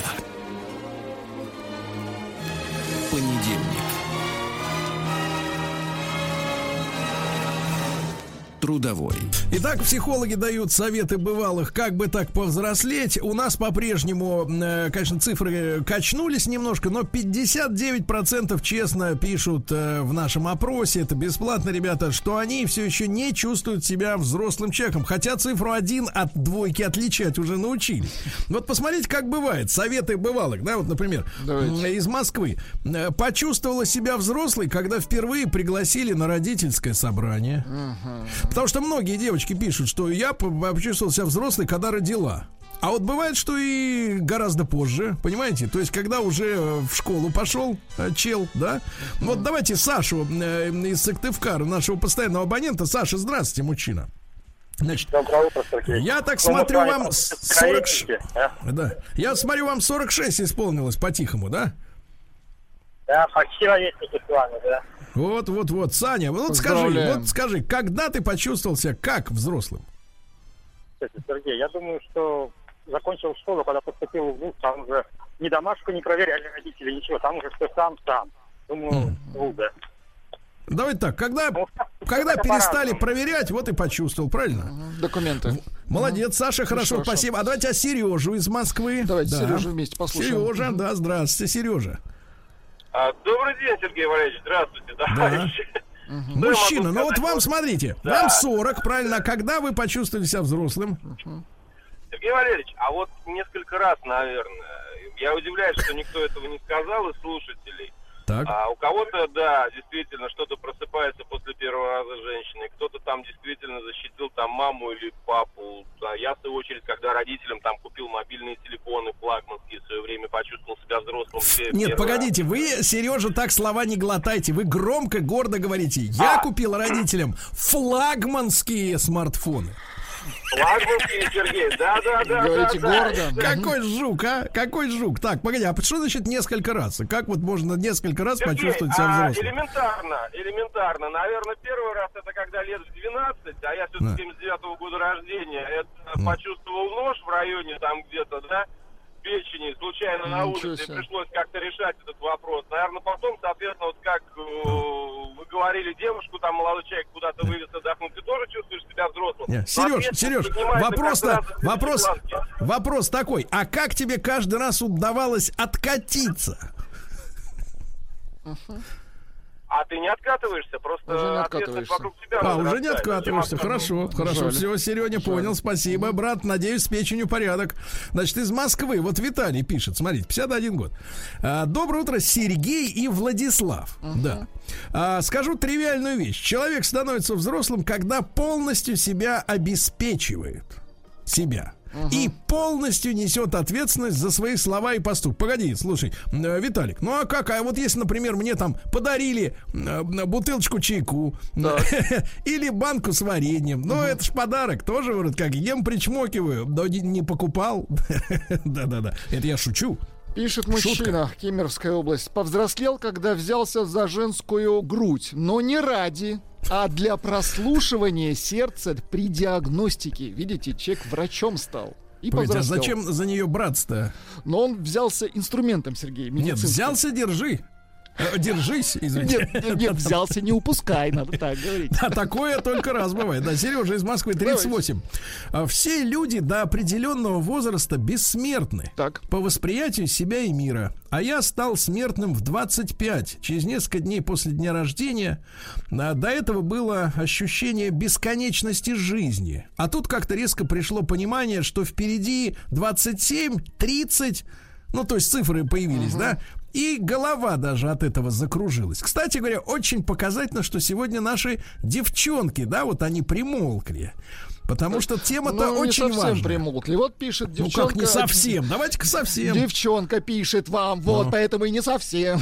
Ну. А я родилась старушкой. Мне Так. так. старшая сестра говорила, потому что я всегда слушала рассказы взрослых, как будто книжки читала. Старушка Да, родилась, вот, пожалуйста, девочка. и- из Нижнего. Мне 36, и я уже давно чувствую себя взрослым. Но вот женщины, как маленькие девочки, всем за 30, а все еще дети. Ах ты, елки Повзрослел, когда родился сын. Сейчас мне 37, сыну 9. А вчера мне мама купила тортик. Зато за это я скосил траву родителям на даче.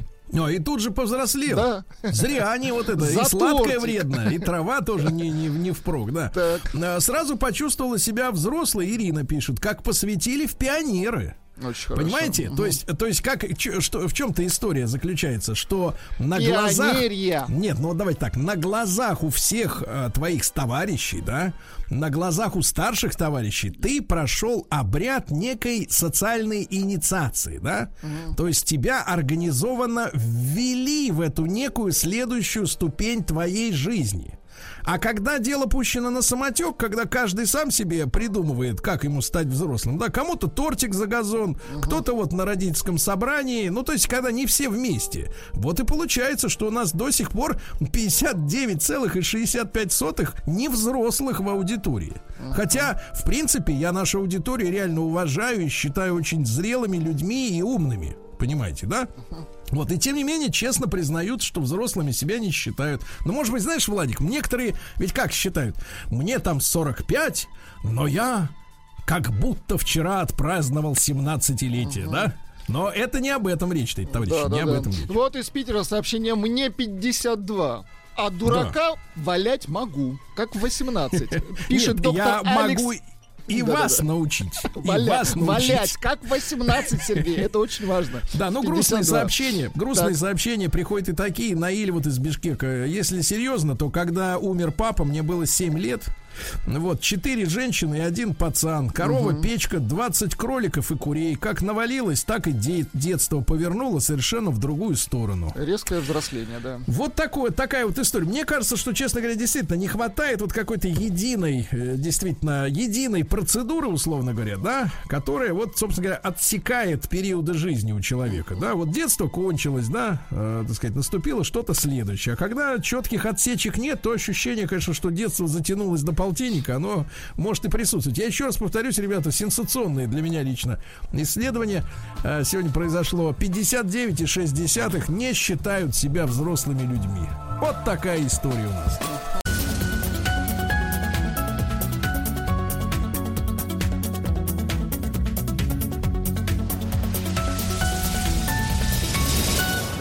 Как все началось. А, Друзья мои, наш специальный проект «Как все началось» ориентируется на те исторические даты, э, которые вот приходятся на эту неделю, плюс-минус несколько дней. И со специалистами, с людьми, которые действительно разбираются в вопросе, мы э, стараемся, э, так сказать, вот, выяснить для себя все подробности, всю предысторию э, того события, которое вот приходится на эти дни. 7 июня. Сегодня у нас с вами 8 Вчера было 7 да, 7 июня 1929 э, года э, в соответствии с латеранскими соглашениями было образовано государство Ватикан. Очень интересная тема. Я рад приветствовать э, на связи с нашей студией Алексея Викторовича Юдина. Алексей Викторович, доброе утро. Добрейшее. Добрейшее, да, историка-ватиканиста, кандидата исторических наук и Алексей Викторович. Но вот, э, с места, как говорится, в карьер тема огромная, благодатная, да, и в культуре Да. отражена, и, естественно, от религии э, никуда не убежишь, от Папы Римского никуда не денешься. Вот, денешься. Алексей Викторович, но мы помним... Да, 1870 же год, да, тоже знаковая, знаковая, так сказать. э, 150 лет тому назад, да, представьте себе, у нас прямо вот двойной такой какой-то, ну, знаменательный, ну, это не год, наверное, да, но Да. Ватикан, э, это долгая история, действительно, от нее никуда не деться. Да. А, Во-первых, Алексей Викторович, тогда раз у нас образовался Ватикан, так по-обывательски ты вспоминаешь, да, Римско-католическая церковь, это Рим, да, это, в принципе, Римская империя, ну, потом начались проблемы, да, и Ну, как как так... всегда, конечно, как же, Да, в империи как да так- без проблем, такого не Как бывает. так, э, как так вышло, ну вот, Алексей Викторович, что Папа Римский из, ну, собственно, властителя народов, да, так скажем, да, исторически, Ну, да. Вдруг э, оказался в ситуации, когда там и Наполеон его вот, поджимал и все остальное. Вот, Да, э, хотел в телегу посадить и увезти куда подальше. да. вот вообще, вообще папская, поблизости. э, вот в целом папская власть, да, она когда вот по-вашему э, дала такую вот как бы слабину? Во. Слабину дала? Да. А вот это очень интересный вопрос, очень неоднозначный. Да, и здесь мы упираемся в само понятие власти. а что такое власть? Она про что? И как она действует? Потому что э, у папы, э, как мы знаем, до сих пор сохраняется абсолютная власть законодательная, исполнительная и судебная. Но это в пределах града Ватикан. Да. Но в церкви у него власть э, верховного законодателя. Так вот, какая власть, да, вот это вот очень интересный такой разбор, и человеческий, и исторический. Вы, кстати, сказали про обывательское представление, ну, скажем так, в отечественной народной культуре. А да. А что мы знаем, да, про папу, да, в отечественной народной культуре?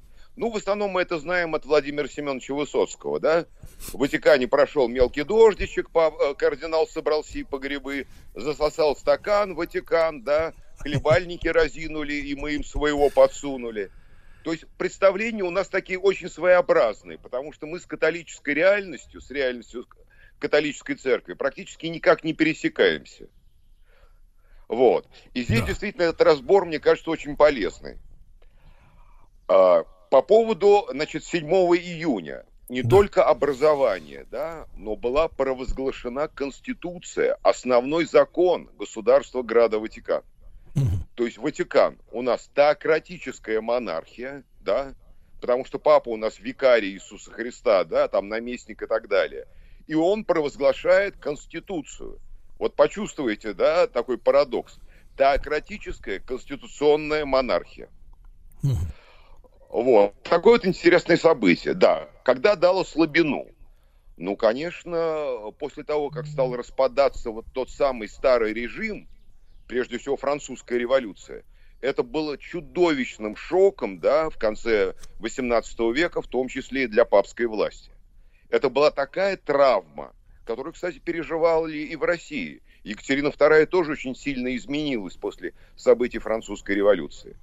Но впервые появилось государство, которое заявило о себе как об антиклерикальном, в том числе да. и об антипапском. А, Алексей Викторович, как раз мы сегодня, у меня с утра есть небольшая рубрика историческая ежедневная, да, как раз сегодня мы вспоминали первое собрание э, во Франции на Марсовом поле в Париже, где товарищ. Робеспьер, вот это вот верховное существо, как, э, как альтернатива, да, Господу, вот, они проводи, проводили вот это вот собрание, вот это вот, да, свое собственное. Да, то есть вот революция, она решила добраться до небес, да, французская революция. И ей казалось, что она это уже сделала. Новый календарь, который вообще изменяет систему до представления о времени и о мире, и изменение о Боге. Да? То есть это не личный персональный Бог христианства, а некое вот всеблагое, разумное, верховное существо. То есть это верховный разум. Поверили со страшной силой в верховный разум. Да, правда, правда, правда, после окончания э, карьеры Робеспьера и существо куда-то подевалось, да? Закатилось, да, солнышко, да, ушло. Ну, для этого пришлось еще головы порезать, как мы знаем, в таком серьезном да, количестве. Но очень многие бесчинства творились во, во имя верховного разума. И папы здорово тогда перепугались, это ясно. Угу. Вот. И проблема какая же еще была? Вот, э, собственно говоря, мы говорим Ватикан. А по посмотрим на этот Ватикан, да, на эти 44 да, гектара, мы его практически не увидим на карте. Он где-то внутри города Рима. И вот в этом смысле Италия удивительная страна. Внутри территории Италии находятся еще два государства. Сан-Марино и Ватикан. Да. И вот, собственно, у нас это государство-то появилось 150 лет тому назад. За счет чего? За счет слияние многочисленных итальянских маленьких государств, наследников коммун, и решение так называемого римского вопроса. А вопрос стоял таким образом, что делать с церковным государством. И в 1870 году это государство пало. То есть войска Савойской династии Гарибальди вошли в Рим. Там была интересная заварушка, потому что у пап тогда были серьезные войска. И был главнокомандующий, фамилия канцлер – который просил папу, да, это был Пи э, девятый, хоть раз пальнуть из пушки, да, по гарибальдейцам. И папа сказал, ну их не надо, еще чего там будет. Ну, в общем, так и не пальнули. То есть э, э, государство это рассело, да, просело, распалось, А в это время, кстати, проходил Первый Ватиканский собор. Представляете, какое напряжение? Церковь проводит спустя столетия, ну, свой вселенский, как они называют, собор, и в это время гарибальдийцы атакуют Рим. То есть да. вот такой вот был драматический финал, да, папского государства. Угу. А как же, Алексей Викторович, я напомню, друзья мои, Алексей Викторович Юдин, историк, ватиканист, э, кандидат исторических наук. Мы сегодня о государстве Ватикане говорим, потому что несколько таких дат, э, да, круглых, не круглых, связанных ну, с этим. Округленных, да. Округленных, да-да-да. Эм, Алексей Викторович, а вот границы, э, собственно говоря, Ватикана, как, как они были рождены, то есть как договаривались, по какому принципу? А, ну, понимаете, к тому времени уже... То есть, что такое Ватикан? Да? То есть, исторически Ватиканский холм – это очень небольшая территория вот там за Тибром. Там, а, соответственно, находится собор Святого Петра, который, кстати, не является кафедральным, латеранский кафедральный. И латеранский дворец был именно резиденцией пап изначально, не Ватикан, а латеран. Вот. Но тогда а, папы находились в Ватикане. И э, когда все это случилось в 1870 году, и государство пыталось откупиться да, от всех своих безобразий, то они предложили очень хорошие ну, отступные папам. Ну, репарации, там, так далее. Папы гордые, Пи IX, потом э, э Лев XIII, Пи X, так далее, объявили себя ватиканскими затворниками. Вот из этого затворничества в Ватиканских дворцах, собственно, и родился современное, э, современное государство Град Ватикан. А итальянские власти, короли э, сулили им деньги. Ну давайте, вот возьмите, вы же пострадали там типа от нас, ну во благо единой Италии. Вот возьмите эти деньги. Папа говорит, нет, или все, или ничего. Вот. И со временем, а это время наступило где-то вот с середины 20-х годов, удалось договориться. Это еще было королевство, но тогда уже было фашистское правительство Муссолини.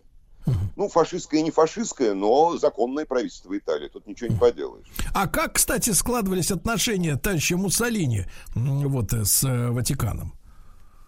Ну как, Муссолини э, хулиган, социалист, да? да. Ну, явно, Журналист. Сказать, человек...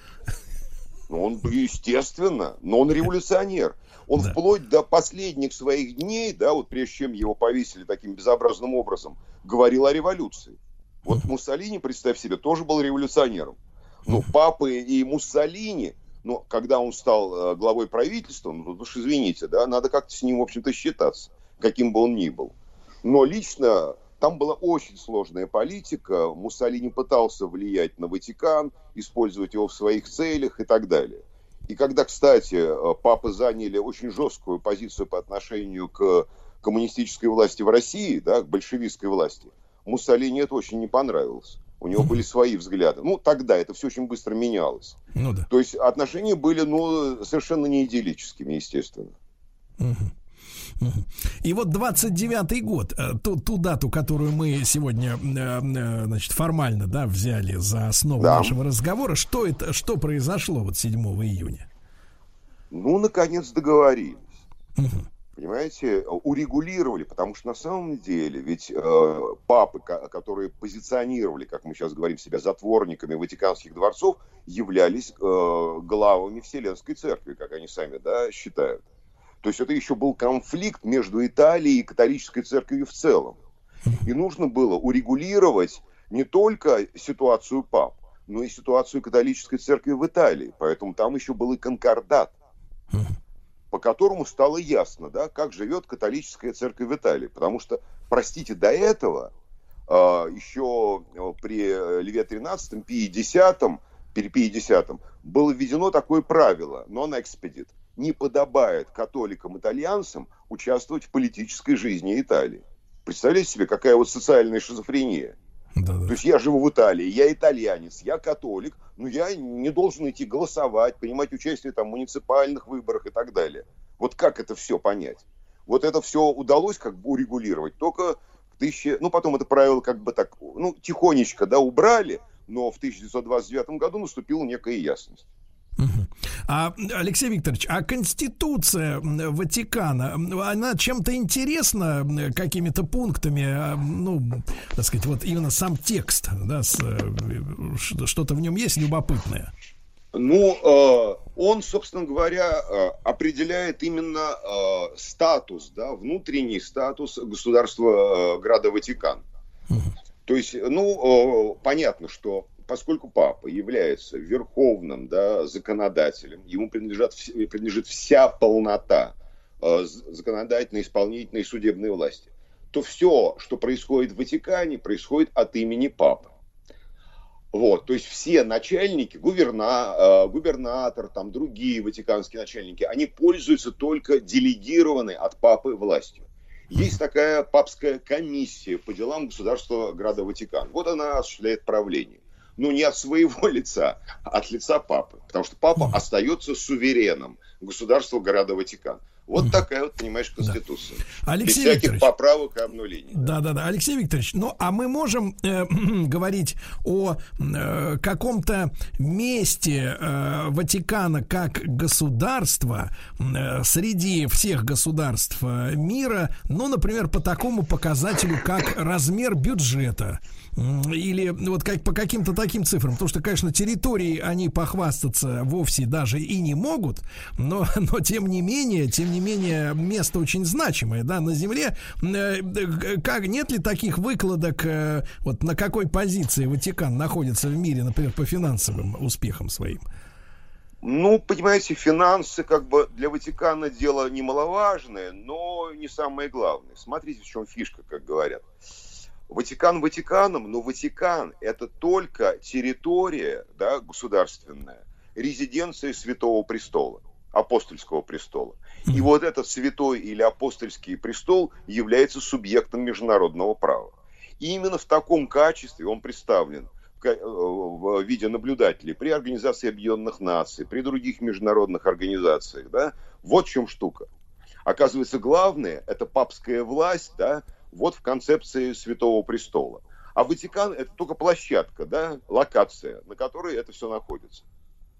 Вот. Я почему, почему задал этот вопрос? Потому что неоднократно э, встречал э, в разного рода материалах, да, посвященных э, Ватикану, да, о, о том, что все-таки там создана достаточно мощная финансовая, так сказать, система, структура, которая может потягаться, наверное, с какими-то крупными банковскими консорциумами и других стран. Ну, вы знаете, как человек, немножко пользовавшийся этой системой, могу сказать, ну, блаженны те, кто так утверждает. Хотелось бы так вот, в это верить. Вот. Ну, ватиканские финансы прозрачные. Другое дело, что сама финансовая система Ватикана, ну, совсем до недавнего времени была еще образована, ну, как бы сложно по старому порядку, да, тому же финансовому. И она не отличалась, э, не соответствовала тем критериям финансовой прозрачности – которые сейчас введены в мире и в Евросоюзе. И в связи с этим постоянно были подозрения, что там такие стоят большие стиральные машины, которые вот э, загружаешь Отмывают. одно, получаешь, да, э, там политические схемы, да, получают какое-то свое э, финансирование и так далее.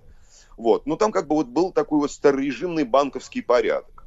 При этом под церковным контролем, что, конечно, раздражало все, все прогрессивное человечество как это у нас церковь еще контролирует там какие-то финансы. Вот. Но э, бюджет, с бюджетом можно ознакомиться, э, ничего там страшного такого нет. Другое дело, что так или иначе, ведь это не только государство Град Ватикан, но это и католическая церковь в самых разных странах. И вот там уже, ну, э, понимаете, церковные доходы, вообще церковная экономика, вопрос очень сложный.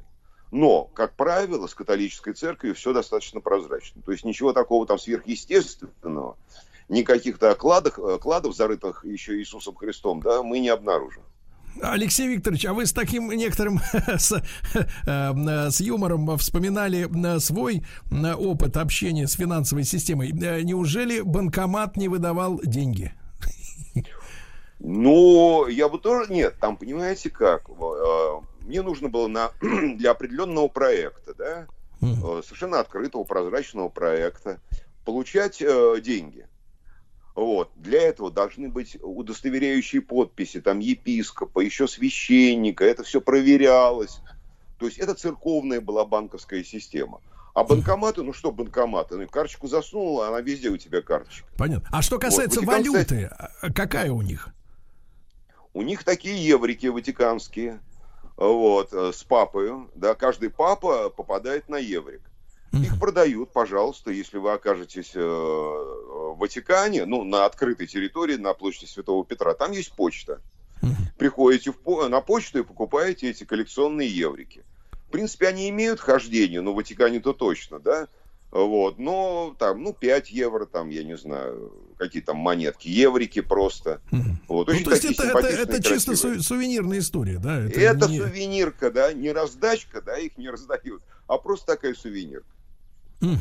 Хорошо. Э, Друзья мои, сегодня мы о Ватикане говорим, и, наверное, имеет смысл после уже новостей, новостей спорта поговорить о влиянии этого государства, да, в сегодняшнем современном мире. Э, Если уж э, банковская система оказывается такой невинной, ну, а вот о влиянии политическом, возможно, мы как раз с Алексеем Викторовичем Юдиным историком, ватиканистом, кандидатом исторических наук. Продолжим уже сразу после новостей новостей спорта.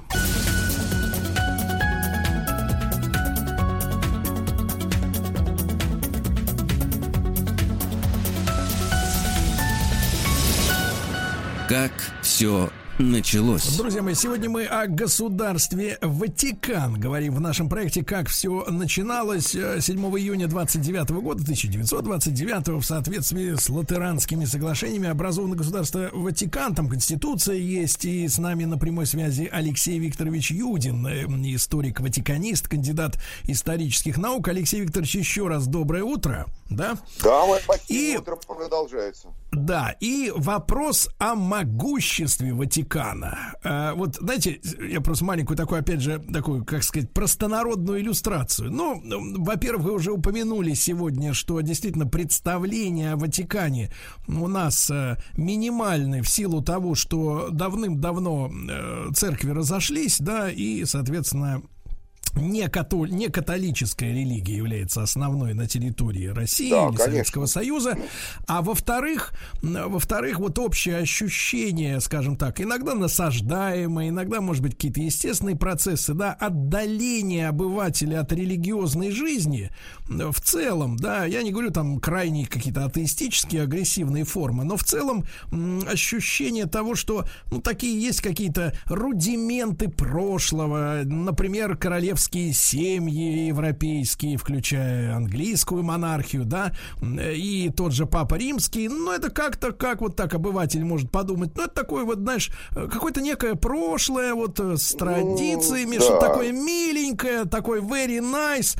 но ничего особенного из себя не представляет. Но, когда обыватель такой вдруг сталкивается с тем, что, например, лидеры стран, да, э, едут э, на прием к папе римскому, да, э, что-то там, в общем-то, в принципе, с ним обсуждают, причем иногда эти лидеры э, даже не являются католиками, да, Э, то есть не, не, не по своим личным, как бы сказать, потребностям религиозным отправляются. И э, тем более, что мы знаем в последнее время масса литературы, некоторые экранизированные, да, э, и, и в целом у тебя Ох, такой вот, тема, да, да, конечно. некий диссонанс есть, да, между тем, что это вроде как какая-то чуть ли не старина ветхая, да, а с другой стороны есть, создается ощущение всемогущества, э, так сказать, римского Вот, престола, да. да, такое вот насколько, э, Алексей Но Викторович, ну вот смотрите, когда насколько? лидеры разных государств, ну я имею в виду президенты, премьер-министры, встречаются с папой в Ватикане, ведь это государственный визит, это не религиозный визит. Они встречаются с ним, да, как с главой католической церкви, да, сувереном государства Града Ватикан и очень э, заметной крупной политической фигуры в их понимании. Кстати, у нас есть дипломатическое представительство Ватикана в статусе посольства в Москве. Да. У нас дипломатические отношения, и все отлично идет за последнее время именно на уровне межгосударственных э, взаимоотношений. Так, э, Алексей Викторович, это не, не, нисколько не отрицаю. Но, э, вы знаете, вот э, ну, я понимаю, насколько важен и точен, и нагружен график э, встреч, поездок лидеров там государств. Да, какая на них Да. ответственность. А какие вопросы может э, помочь политически, скажем так, решить э, это государство, если, например, это не религиозные переговоры да, между странами? То есть насколько Ватикан влиятелен в мире политическом? Вот смотрите, да, мы же сейчас э, опять, вот когда мы рассуждали о власти, уткнулись, ну, пришли к тому, что власть очень неоднородна. Власти, виды власти бывают различные. Когда мы говорим о влиянии, да, государства Града Ватикан, мы говорим о политике, мы тоже можем ощутить, что политика тоже неоднородная вещь. Прежде всего обсуждаются гуманитарные вопросы, да, кризисы гуманитарные на Ближнем Востоке, да, в Сирии. Сейчас наверняка это будут, вот когда закончится наша история, дай бог, чтобы она закончилась с пандемией, последствия пандемии и пути выхода из нее. Потому что уже на горизонте очень сильные социальные и гуманитарные потрясения. Да? Это тоже проблематика э, межгосударственных отношений, обсуждений между лидерами разных стран и римскими папами. Чистой политики здесь быть не может. Да? Папа в этом смысле. Да, к нему, например, как к третейскому судье могут прибегать лидеры разных стран, но он сам вмешиваться не может. Только если к нему э, приехали и попросили, папа, дорогой, давай разберемся, вот у нас такой конфликт. И были такие случаи, когда папа помогал урегулировать международные конфликты, уже вот в, э, в новейшее время. Вот. Но напрямую, естественно, он никогда не действует. У него совершенно другие задачи. Не действует политически, это я имею в виду. Я Вот, почему, а влияние, Алексей Викторович, да. Алексей Викторович, почему спрашиваю? Потому что, ну, все мы находимся с вами в едином информационном пространстве, да?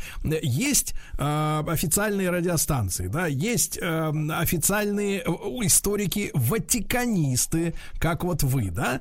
Вот, а Ну, есть, а есть, соответственно, есть, соответственно, э, э, пространство того же Ютуба, например, да, где Да, м, да. очень много самых разнообразных можно найти версий, но вот по душе, действительно, действительно по душе, по сердцу и, и даже по времени суток. И в частности, Конечно. неоднократно звучит мысль о том, что, например, у Ватикана испокон веков работает мощнейшая аналитическая э, разведка, да, которая Соответственно, владеет информацией о судьбах мира, э, может на них влиять. Э, лазутчики, агенты, разведчики Ватикана, они пронизывают все страны этого мира. Э, И вот вся вот эта вот история, то есть власть, она не какие-то там политические носит характер, но э, власть знания о всем том, что творится на Земле. Вот насколько вы оцениваете э, разведку Ватикана как мощную спецслужбу, если говорить таким светским языком? Ну, понимаете, задачи информационной разведки в этом смысле исполняет любая дипломатическая служба. А. Другое дело, какими источниками она пользуется. Я не могу себе представить, что Ватиканская дипломатическая служба пользуется какими-то закрытыми источниками. В основном идет аналитика, да, открытых. На самом деле вся информация нужная лежит на поверхности. Конечно. А чем глубже, да, зарывает информация, тем Чем сомнительнее уже, тем ее уже, качество. Да, да, да. Да, тем совершенно лучше. верно. То есть ну, информационный сбор информации, или, скажем так, уже жестче, информационная разведка, да, это э, ну, компетенция любой дипломатической службы. Но тогда что интересует, да? Э, Ватикан вряд ли интересует там залежи урана, да, какие-то там э, дислокации войск. Это Ватикану совершенно по барабану, извините, да, за такой почти стишок. Вот. Но то, что относится к религиозному какому-то положению, тем более к положению церкви католической в этих странах, да, Ватикан, конечно, интересует. Вот. А- И своя сеть информаторов, конечно, есть. Вот чтобы ответить на вопрос, что интересует, а какая у Ватикана, может быть, она в Конституции прописана э, доктрина? Ну, скажем так, к чему государство А, стремится? да. Национальная идея, вы хотите сказать? Ну, да, понимаете, э, мы, мы, мы, честно говоря, вот уже сколько лет-то находимся да, в таком состоянии, когда у нас, ну, когда вот, ну, когда говорят, доктрина это благополучие народонаселения, ну да, но это такая вот такая частная вещь. Кто-то доволен новыми кроссовками, а кому-то не нравится новая яхта, да? Э, сказать, нет, нет этого мерила единого. Но Вот, это а- явно не к Ватикану. Это, Да, вот я, думаю, имею в виду в, в глобальном, понимаете, в мировом, в мировом масштабе, я имею в виду и соседи, и другие регионы. Есть ли доктрина, например, э, завоевания новых территорий для того, чтобы э, там восторжествовала как основная именно католическая вера, да? Э, вот такие экспансии, она проди- как-то продекла- продекларирована официально? Ну, смотрите, я думаю, что поскольку все-таки Ватикан, да, это резиденция апостольского престола, а главой его является э, апостольского престола папа, да, и это, ну, как бы епископ епископов, да, для католиков, то доктрина одна, это 10 заповедей, да, и заповеди блаженства. То, что касается завоевания новых территорий, раньше, безусловно, это была доктрина. И ее возглавляла конгрегация э, распространения веры. Вот это де пропаганда фиде. Да? И э, потом миссионерские, то есть миссионерство в этом смысле, как завоевание мира для христианства, когда-то было доктриной. Сейчас миссионерство никто не снимает со счетов, но это совершенно другие представления о миссионерстве. Не завоевание территории да, для подданных папы, а раньше действительно священники и епископы считались подданными папы. А а совершенно другие, да, вот, э, понимаете, вот как все меняется, вот это качественные перемены в истории церкви и в истории мира. Никто не отменяет проповедь Евангелия, да, и миссионерство. Но оно уже носит совершенно другой характер, тем более мы учитываем, что за последние, ну, по крайней мере, полвека, ну, или э, ну, почти, да, ну, неважно, с середины 20 века очень бурно развивался межрелигиозный и межхристианский диалог который как раз не предполагает соперничество и конкуренции, да, вот э, в, этих процессах. Мир становится иным, и церковь, да, понимает несколько иначе свои задачи. Вот. А, так что насчет там материальных благ и новых территорий, я думаю, что давно никто э, не думает. Я почему спросил также, зада- задал этот вопрос, мы обязательно с вами должны обсудить и э, вот, эм, скажем так, э, э, место и образ, э, значит, э, католической церкви и римского престола, в частности, в современном э, свежем совершенно искусстве, потому что я думаю, что подавляющее большинство, большинство нашей утренней аудитории знакомо с сериалом «Молодой папа», «Новый папа», да, который вот там да, год назад или там в конце прошлого года э, вышел на легальный экран, и легально я имею в виду, ну, когда не Да. скачивают, а, со- соответственно, смотрят, ну, по совести, да, как за какую-то минимальную Да. плату в хорошем качестве на этих, на системах Да, да, я тоже так сделал, за- заплатил Да, да, да. И вот посмотрел. эти, эти, эти, эти два фильма, в первом из которых э, Джуд Лоу выступил в качестве прекрасного актера, да, Э, вот фильм начинается э, со сцены, что папа закуривает, ну, в его исполнении, да, и, в принципе, я могу честно сказать, я когда увидел первые кадры, я отложил просмотр сериала, по-моему, на год. Потому что М, меня, вот так, меня да. Как-то перекосило немножко. Я подумал, что это какая-то ирония э, в стиле Монти Пайтон. Что-нибудь будет такое жесткое А, глумление какое-то, Вот да. о чем подумали. И так далее. да. Во, втором фильме, соответственно, Джуд Лоу переквалифицировался еще и, э, так сказать, в режиссеры, что, мне кажется, несколько ухудшило качество этого фильма, потому что вот все-таки взгляд со стороны на актерскую работу важнее, чем вот это совмещение. Но это мелочи. Но самое Ну главное, поражает, поражает, что пускай они там выдуманные или полувыдуманные, вот эти все интерьеры, да, в которых эта съемка произведена, или они компьютерно смоделированные, э, показывает внутреннюю жизнь, э, э, так сказать, с одной стороны, очень провокационно, да, Ватикана, с другой стороны, ты, ты, ты задаешься вопросом, неужели, э, такой вопрос возникает, Ватикан этот фильм одобрил?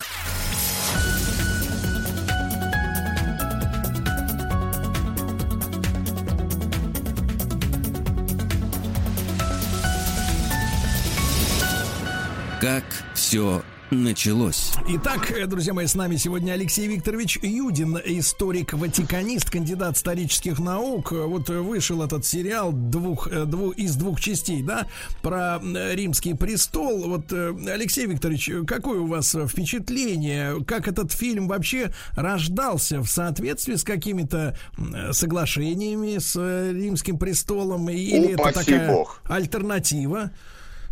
это совершеннейшая альтернатива. Вот. И, э, ну, понимаете, я, во-первых, очень люблю Паула Соррентино. А Я в этом смысле очень пристрастен. За что я его люблю? За его взгляд на Рим. Причем Соррентино неаполитанец, поэтому у него неаполитанский э, взгляд на Рим. Это очень здорово и очень интересно. А, нас, ну, для меня это а, прежде всего, да, такая вот, ну, почти до абсурда доходящая фантазия, да, в которой правдоподобие бывает выше правды. И вот это самое интересное. Это же уди- удивительное, мощное художественное произведение. Да. А как любое художественное произведение, оно может трактоваться как угодно. То есть можно так, кому-то нравится, кому-то не нравится. Но вот некая доподлинность внутреннего да, состояния там есть. Кстати, об интерьерах. Ни один сезон, да, ни одна серия не снималась в Ватикане. Ватикан вообще не пошел на это и никогда не идет. Я даже знаю, где снималось, например, на Авентине в Музее римских исследований. Но доподлинность интерьеров просто абсолютная. Очень здорово. То Я есть это ходил, компьютерное, да, то есть это большое, большое количество компьютерной графики, да, сделано. Нет, не только, это живые интерьеры римские. Не только. Ну, которые вот идентичны, скажем так, идентичны ватиканским. А Вот. как вы думаете, я- э, Алексей Викторович, а почему именно сейчас появилось такое кино, э, такой фильм, да, который, ну, наверное, на просторах, скажем так, э, где римская католическая церковь не является доминирующей, это любопытно, да, это как бы, так сказать, ты смотришь и думаешь, да ладно, да неужели так, да не- непонятно, неужели одобрили, или, или а какая Да. реакция, а что? А вот э, для тех же итальянцев, да, например, или поляки, э, две страны, да, по- Польша, наверное, даже в большей степени, где католицизм это, сказать, э, такая, Ну, не то чтобы знает, это не религия, да. это, это образ жизни, это мы же все знаем, что, например, Польша из-за этого как раз э, саботирует активно, так сказать, э, те же однополые браки и прочие, так сказать, нововведения, и с абортами они достаточно, так сказать, на, не на, не Да, на конечно, дружеской там ноге. более жесткая позиция церкви, да? Да, и вот, а как, как, как в этих, как в этих-то странах, в самом Риме воспринят этот фильм? Но опять же, понимаете, нет никакой официальной позиции. Там Ватикан осудил, Ватикан одобрил. Да, была статья в Обсерваторе Роману, которая довольно благоприятно да, рассматривала вот, э, сериал «М- «Молодой папа и новый папа». Да? Был, например, жесткий ответ там из Венеции, что это агрессивное, что это, ну, тоже от церковных людей. То есть нет, понимаете, уже прошли те времена, когда Ватикан что-то однозначно осуждал, вносил в индекс запрещенных книг кстати, были кинофильмы. Вот. И э, от этого как бы шла уже волна по всей католической церкви. Фильм очень глубокий же, по сути, да, если мы говорим не о Ватикане, а говорим о том, что происходит с религией, э, с религиозным чувством в современном мире. Там ставятся очень сильные, буквально вот радикальным образом вопросы. И он потрясающе сделан. Вот, понимаете, Соррентино так вот строит, да, свою композицию сериала, что вначале как бы резинка закручивается в обратную сторону, это довольно мучительно, а потом с бешеной скоростью уже начинается динамическая э, такая вот драматургия, да, по восходящей. Ну да, вот вот временами... было очень интересно. Алексей Викторович, ну временами возникает ощущение, что вот когда я там переборол себя и начал смотреть, да, сначала вы правы, да, Да. что в одну сторону, в другую, то есть ты думаешь, вот ведь думаешь, в хорошем смысле черти, как Вот, решили, вот, так вот. сказать, вот ведь черти как решили, значит, думаешь, так сказать, Вот пропаганду сказали, да. состряпать, да, Ключевые состряпать пропаганду. То есть сначала втереться вот этими все, у- всеми Это унизительными не какими-то пропаганда. Да, вот у нет, нас, но- к сожалению, да, мы везде чувствуем какую-то пропаганду. Это нет, это абсолютная свобода. И вот это вот ваше слово, да, черти в хорошем смысле слова, вот оно прям вот напрямую, да, относится э, вот к этому художественному произведению. Черти в хорошем смысле ну, слова. в какой-то момент, знаете, меня посе- посетило ощущение, что вот они сначала э, вот э, поддели на крючок тех, кто хотел иронии, может быть, даже какого-то надругательства, сарказма, да. А потом, так сказать, на этом крючке просто потащили в свою сторону, куда надо было изначально. Такой художественный Ну, прием, вот и я думаю, что я это думаю, за сторона, да? да, я думаю, вот Вот, молодцы вот все-таки. Вот, остается. да, и, и думаю, думаю, вот какой, говорю, думаю, смелый Ватикан. Такой фильм забацали, что он, значит, вот так вот всех поддевает, а потом раз и перетаскивает на свою сторону. Вот смотрите, да, вот отличие нашей ситуации с интерпретациями от той. там нет никакой пропаганды, там никто никуда никого не тащит. Да, там все движется само. И это и есть искусство. Кстати, мы забыли очень важную тему. У нас времени, я понимаю, не остается. Но в Да. Ватикане есть футбольная лига, есть Да Кубок. Святого Престола, есть команды, да, такие, например, как Музей в Ватикане, Гвардия, Жандармерия. Они играют между собой. Футбол, вот, кстати, к нашему информационному э, выпуску, это тоже про Ватикан. Ага. Хорошо, хорошо. Алексей Викторович, спасибо большое за наше сегодняшнее общение. Алексей Ну, Викторович чудесно. Юдин, да, историк-ватиканист, э, кандидат исторических наук. Ну, напомню, что э, 7 июня 29-го э, образовано государство Ватикан. У него есть конституция и много еще чего. Спасибо большое.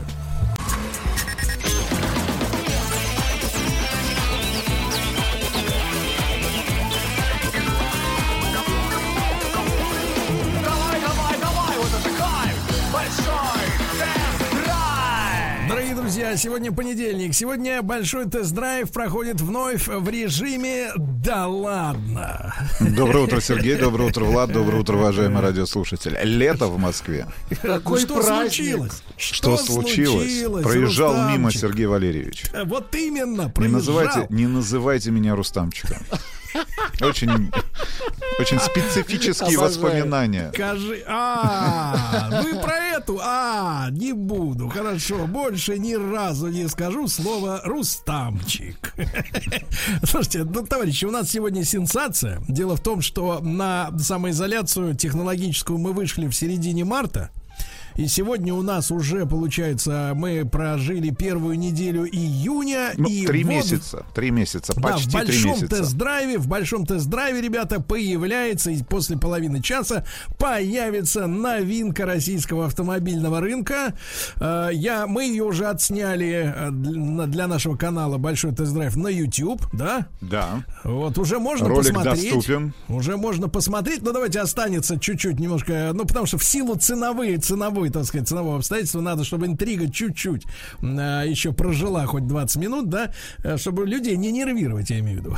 Согласен с вами, Сергей ну Валерьевич. и э, давайте в первой половине мы, как всегда, новости у нас есть текущие и тема, и тема. Э, Среди э, сообщений, которые скопились за эту неделю, увидел вот такую интересную историю. Заголовок следующий: Как сделать так, Владик, Так. чтобы глушитель не ржавел? Ну даже даже люди далекие от автомобиля понимают, что Сергей, такое. Сергей, когда в последний раз вы были озадачены этим вопросом? Да-да-да. Чтобы Вот он Мне не интересно, ржавел. насколько Да. часто ржавеет глушитель? Вот вопрос от Владика.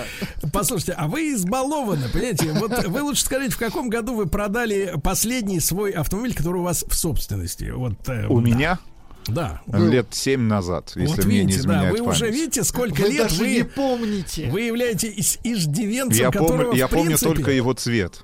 Смотрите, смотрите, Красный. ржавый. Класс. Так вот, э, де- дело в том, что Рустам является типичным, значит, иждивенцем, который не- его интересует не только, э, в принципе, состояние глушителя, но, например, э, какое масло он заливает э, и так далее. То Вообще ничего человека не волнует, да. Но Вы не а, ответили на вопрос, Сергей. Да, Когда, вы в последний раз интересовались состоянием своего глушителя, не своего имеется в виду, а того автомобиля, того автомобиля, на котором вы передвигаетесь. А состоянием глушителя я интересовался, наверное, это было в... э, Наверное, это было в 90...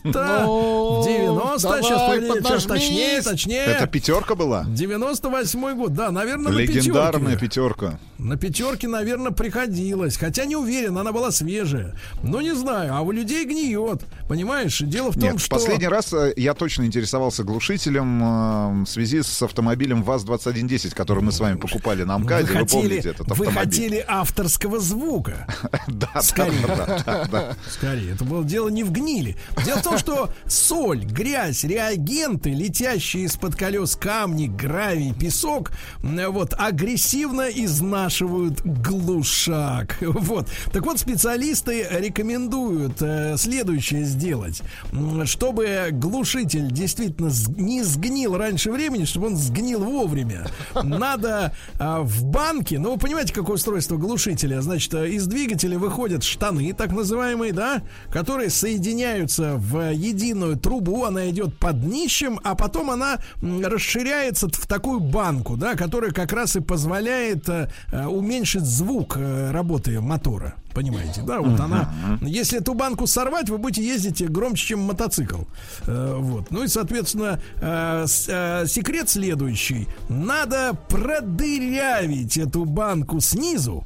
Так. Просверлить тоненьким сверлом, чтобы конденсат, который образуется внутри банки, да, во время работы, он, соответственно, стекал. Ну, у вас будет немножко подсвистывать, я так Ну, это понимаю. ничего страшного. Но это Life, лучше, life. чем менять, э, менять, тратить деньги. Понимаешь, ведь самое страшное для человека это тратить деньги. Правильно, в целом. Да, это же потеря. Так вот, ребятушки, просверлить банку. Мы сегодня хотим собрать ваши, при- ваши идеи, друзья мои, может быть, которые вам передал, а, передал дед. э, Отец. Вместе да. с автомобилем и с глушителем. Нет, ну, может быть, посоветовал старший товарищ, да, например, в гаражно-строительном кооперативе, да, что можно сделать с серийным автомобилем, который попадает в ваши руки, чтобы он принес вам меньше проблем, да? Давайте соберем ваши рекомендации. Плюс 7967 103 553 это наш WhatsApp сообщение можно отправить совершенно бесплатно, да? Ну что ж, перейдем к новостям, Рустам Иванович. Перейдем. У вас, видимо, автомобильных новостей так немного. Вообще, б- слушайте, я пережил настоящий э, в Чехове, вы представляете, на выходных я не смог припарковаться на местном рынке. Потому что люди в первую неделю снятия карантинных, да не то что повыпал, повыезжали. И реально, я никогда этого не наблюдал, чтобы парковка была забита настолько, что пришлось уехать просто. Просто негде было встать. Реально, Вы люди уехали с- ни с чем? Вы зачем приезжали на рынок? а, хотел ни с чем-нибудь чем, поживиться. чем. Поживиться. Да. Ну что, давайте перейдем к новостям. Я вижу, вы не готовы обсуждать Давайте. эту Почему? тему. Почему? Готов. Мы готовы обсуждать Всё, готов. поздно, поздно.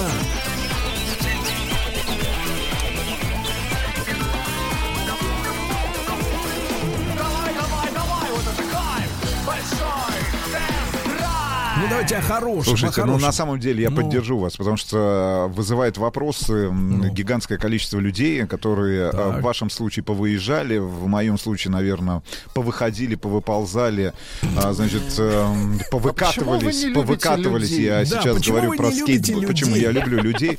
Вызывает вопрос, потому что вчера, вчера буквально или позавчера Так. я со старшей, значит, решил прокатиться на велосипеде. Вы помните, что велопок... Не вело- дали? Нет, велопрокаты заработали Так. в Москве. Недели две уже как. Значит, э, а может быть и с первого числа, не помню, в общем, этих деталей. Ну, в общем, работают велопрокаты. Взяли, э, значит, велосипеды, поехали. Проезжали мимо парка, который расположен э, рядом со станцией метро Академическая. А там очередь. А там люди, а там люди, Ничего себе. дети, несмотря на то, что, как вы понимаете, все детские площадки закрыты, Так. парки до сих пор закрыты для посещения. Ну, Ну, не вот все. к, да, к большому сожалению, те люди, которых я наблюдал, наплевали на те рекомендации, которые были даны, в частности, московскими властями, там, региональными властями. Ну и э, видя за окном и понимая, что пришло лето, наконец, в Москву, ну, в общем, наплевали немножко, Ну, а я, бы так сказал. же? Да, я не наплевал. Я был Вы в маске, кстати говоря, был в э, черных перчатках, был В в, очках, плаще. потел, потел Сегодня- Сергей Валерьевич. Сегодня, но- была, сегодня была новость, как человек в московском метро ехал вместо перчаток, у него были презервативы на руках. Такие Ну, варежки. чтобы соблюсти законность, да. Слушайте, а еще А что, сегодня видел, презервативы дешевле, чем перчатки? э, Но дело в том, что один, он как бы натягивается на всю руку. Понимаете, По да? предплечью?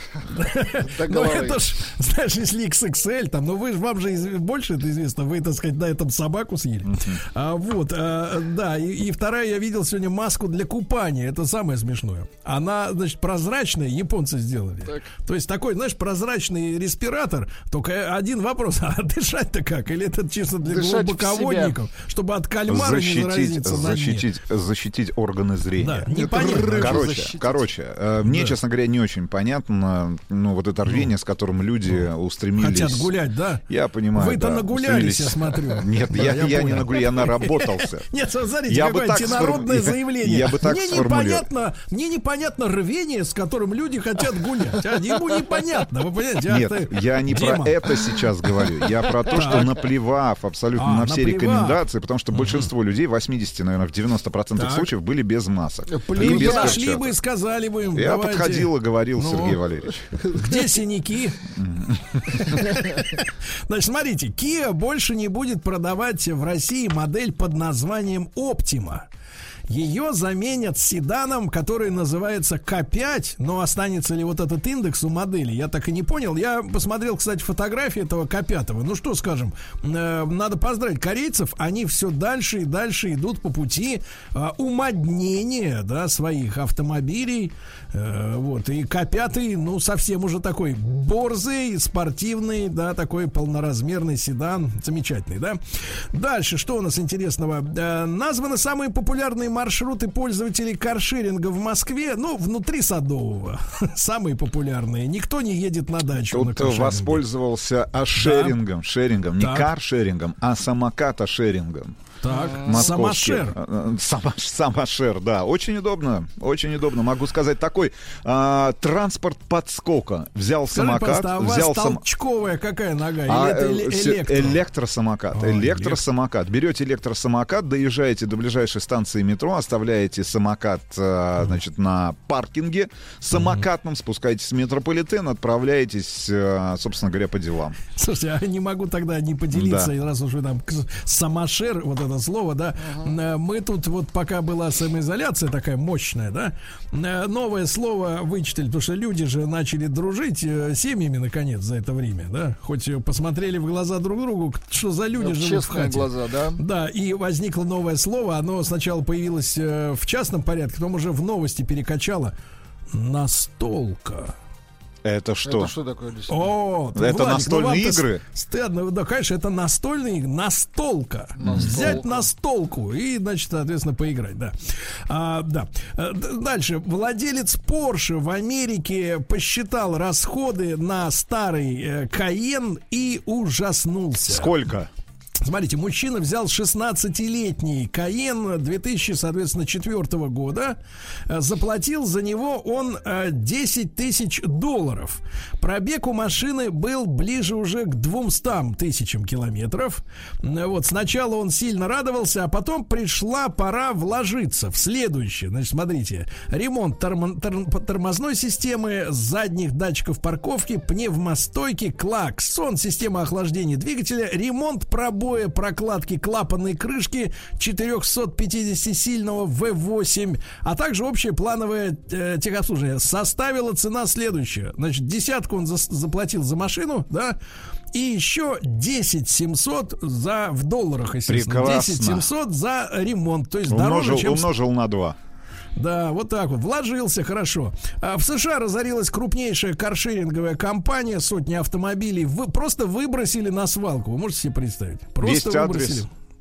Адрес США. Мы передадим просто этим протестующим. Конечно, пусть У идут, них, по- у них появится транспорт. Слушай, ну как можно, как можно грабителей называть протестующими? Я вот не понимаю. Значит, смотрите. Ну, а, не, все, не все грабят, Сергей Валерьевич. но все пойдут. А, вот, значит, смотрите. а, Вчера выход- наблюдал отличную сценку. Да. Молодой человек вытащил из какого-то магазина в Нью-Йорке, я так понимаю, в районе Бруклина, гигантский iMac. Вот, и на него напала толпа других грабителей. И отобрала. И отобрали. Правильно, это надо всем. Значит, смотрите, выход обновленной Лады Веста. Помните, мы же с вами э, много в дискуссиях провели о внешнем виде Лады, да, когда ее только презентовали в свое время, да, она была очень примодненной с узкими передними, ну, передней оптикой.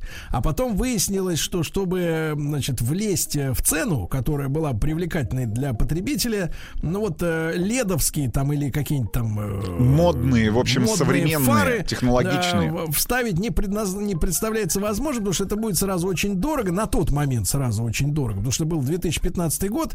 Ну и, соответственно, сделали фары большие из-за того, чтобы светоотражательная поверхность, да, соответствовала ГОСТу. И все возмущались. Ну, как так? На выставке видели одну Весту, а в магазине прикатили другую. Так вот, выход обновленной Лады Весты отложили как раз из-за светодиодных фар. То есть должна обновиться, я так понимаю, морда очень сильно. Но, к сожалению, до начала 2021 года она не появится, потому что французы, которую подобную оптику будут делать и на Рено Аркана, Uh-huh. Вот, соответственно, не справляются из-за проблем вот сейчас возникших, да, из-за пандемии. В Штатах вы хотели сказать. Ну, из-за пандемии нет, скорее всего, это какие-то сбои, то ли логистические, то ли еще кого-то. Ведь у Рено сейчас, э, так сказать, вот э, есть проблемы, и даже государство французское э, собирается выделить 5 миллиардов евро э, именно компании Рено, чтобы поддержку спасти, бизнеса. Да, спасти от разорения. Да, да, да, да, да. И поэтому вот задержка с выпуска эти, с выпуском этой оптики, и поэтому обновление Лады Веста тоже задерживается, да. Но смотрите, назван единственный вид услуг, который показал показал рост в первый месяц самоизоляции. А рост продемонстрировал плак, а, прокат. То есть, смотрите, машины люди э, брали про, в прокат, причем 80% э, выручки дал прокат автомобилей. Э, вот, э, в принципе, вот эти первые. Потому что люди многие, ну, уже знаете, да, как вы, Рустам Иванович, э, освободились 7 лет назад от собственного автомобиля. Вот, такие сидят, такие радуются, говорят, да у нас вот все есть. А потом оказалось, что без собственной машины как-то не очень хорошо. И пришлось им, соответственно, вот брать в прокат. Audi раскрыла российские цены на новый сарай А6. Ну, помните, мы с вами нахваливали А6 один из лучших, один из лучших, да, автомобилей All Road. Да. Прекрасно. Единственное, что вы э, не могли, так и не могли смириться с ценой этого автомобиля. Но в топовой да. комплектации на старте продаж в момент лонча автомобиль стоил от 6 миллионов рублей. 6 600, 6 800, если не изменяет Но это, это с да. мотором там под 350 Мотор, лошадиных сил. Мотор отличный, да. Но теперь, значит, соответственно, будут, будут доступны гуманные версии. Во-первых, появится 190-сильный турбодизель. Э, вот. И, правда, полный привод, э, знаменитый Quattro, пойдет только на турбодизель трехлитровый, э, где почти 250 лошадей. Так вот, цена от 3-300. Ну, насколько находите гуманным за сарай? Гораздо, ну, гораздо более привлекательное Гуман. приложение, да, чем да. по тому же седану было на старте продаж. Конечно, конечно. Значит, в Израиле и в Швеции заряжать автомобили Что за будет... Израиль? Ну, это страна такая у Сергея есть. В учебнике. Маленькая Покажите страна. мне на карте. Э, с трудом, но покажу. Да. Израиль, мы значит, Израиль. Э, да, в Израиле, значит, и Швеции заряжать автомобили будет сама дорога. Вы представляете? Ты, ничего себе. То есть они положат туда внутрь дороги, так. Э, э, положат как следует. И ты едешь такой, угу. и тебя заряжать. Но главное, ну, чтобы голова при этом не закипела. А так-то все, в принципе, более-менее угу. Прилично, да. А что у нас еще интересно? А, появились цены на новый BMW 4 серии. Помните, был эстетический, так сказать, шок у общественности, когда показали новую четверку, но это купе на базе трешки, да, получается у нас. Э, новую четверку с огромными ноздрями. Угу. То есть они э, раз, разрослись в невероятно, в, по вертикали в первую угу. очередь. Э, помните, да? Очень красиво. Не, очень красиво и очень страшно, когда сзади догоняет такой автомобиль. Так вот, начальная комплектация 300, ага. Э, дизельная версия 350, ну, так. базовая там, да, условно говоря. И самый, самая максималочка, а там будет 387 лошадей, это V6, угу. 4,5, 4,5, да-да-да, вот так вот. Но ничего, да? Ничего, Не будем ничего, грустить. Ничего. Не будем грустить. И сообщение не очень веселое, друзья мои. Э, компактные автомобили признали потенциальными капсулами смерти. А, да ладно. Опасно? Ну, ну, ну, что значит опасно? Ну, наконец-то признали. Тут дело в том, что, э, значит, смотрите, есть список машин с, наи, с наименьшим количеством погибших во время аварии. Знаете, кто так. на первом месте? Так. На первом месте, ну, есть такая марка GMC. А, вот которая, соответственно, у нас, э, я так понимаю, General Motors, правильно? General Motors, но модель, которая у нас никогда не была представлена, никогда ее к нам не возили, почему-то Yukon XL, но это, ну, условно говоря, это танк. Это машина, ну, пикап, который в длину, наверное, метров 7, что ли. Ну, это огромная машина. Короче, там меньше всего гибнет. В принципе, Т- Т-90, Т-80, мне кажется, тоже минимальное количество, так сказать, пострадавших при ДТП внутри этого автомобиля. Ну, из остальных автомобилей, в, э, в частности, э, лидируют именно кроссоверы. Э, Range Rover Evoque, Lexus NX, Infiniti QX60. Ну, дело в том, что у кроссоверов в любом случае порог выше, понимаете, да, чем у обычной легковушки. И если даже идет боковой удар, то он приходится в порог, а не в дверь. Поэтому при боковом ударе, конечно, кроссовер имеет определенное преимущество при определенном виде столкновения. Значит, ребят, мы сегодня о лайфхаках говорим. А, Как защитить свой автомобиль от э, проблем при помощи народных способов. Ну, кроме просверливания дыры в глушителе, чтобы он через 30 лет не сгнил. А, Об этом сразу после новостей.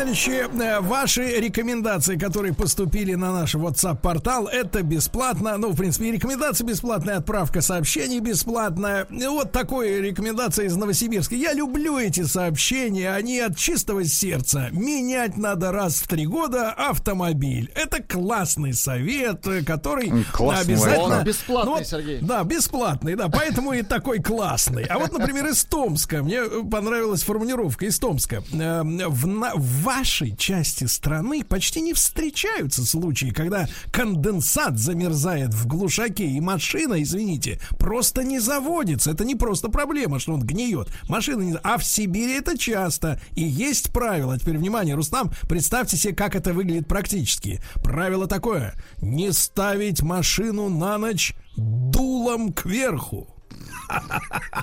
Это как же надо сделать? Это на пригорок надо э, вскарабкаться, получается, да? Чтобы у тебя как бы вся жижа э, стекла куда-то назад. Пожалуйста, прекрасный лайфхак э, Да. из Алтайского края от нашего слушателя. Давайте. Поставить в гараже рюмку водки машинисту, аналог дымового, чтобы не ломалась машина, и периодически доливать.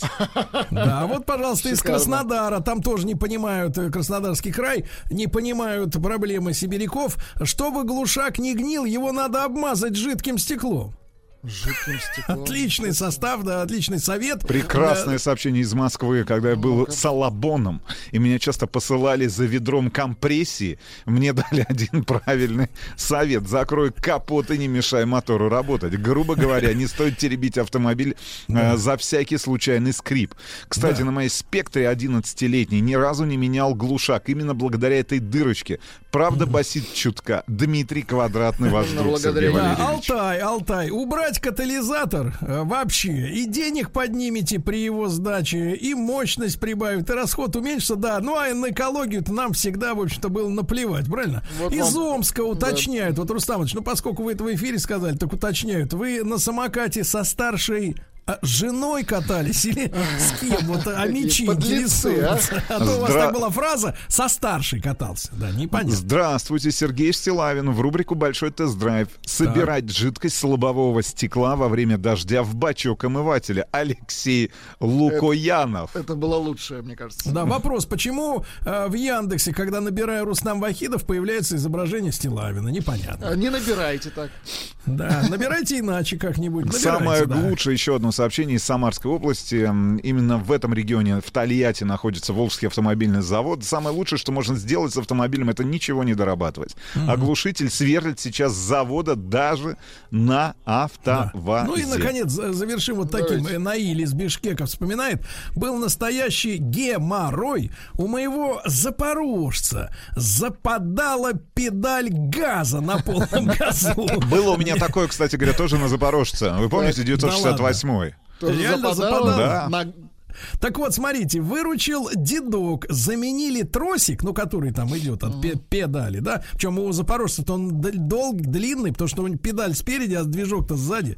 Так вот, э, тросик на телефонный кабель в пластиковой черной оплетке, и выдерживал он э, около 100 килограмма давления, ну, то есть ногой, да, получилось супер. В конце концов, проржавело все, но тросик служил и после смерти машины. Очень вот хорошо. это прекрасно, прекрасно.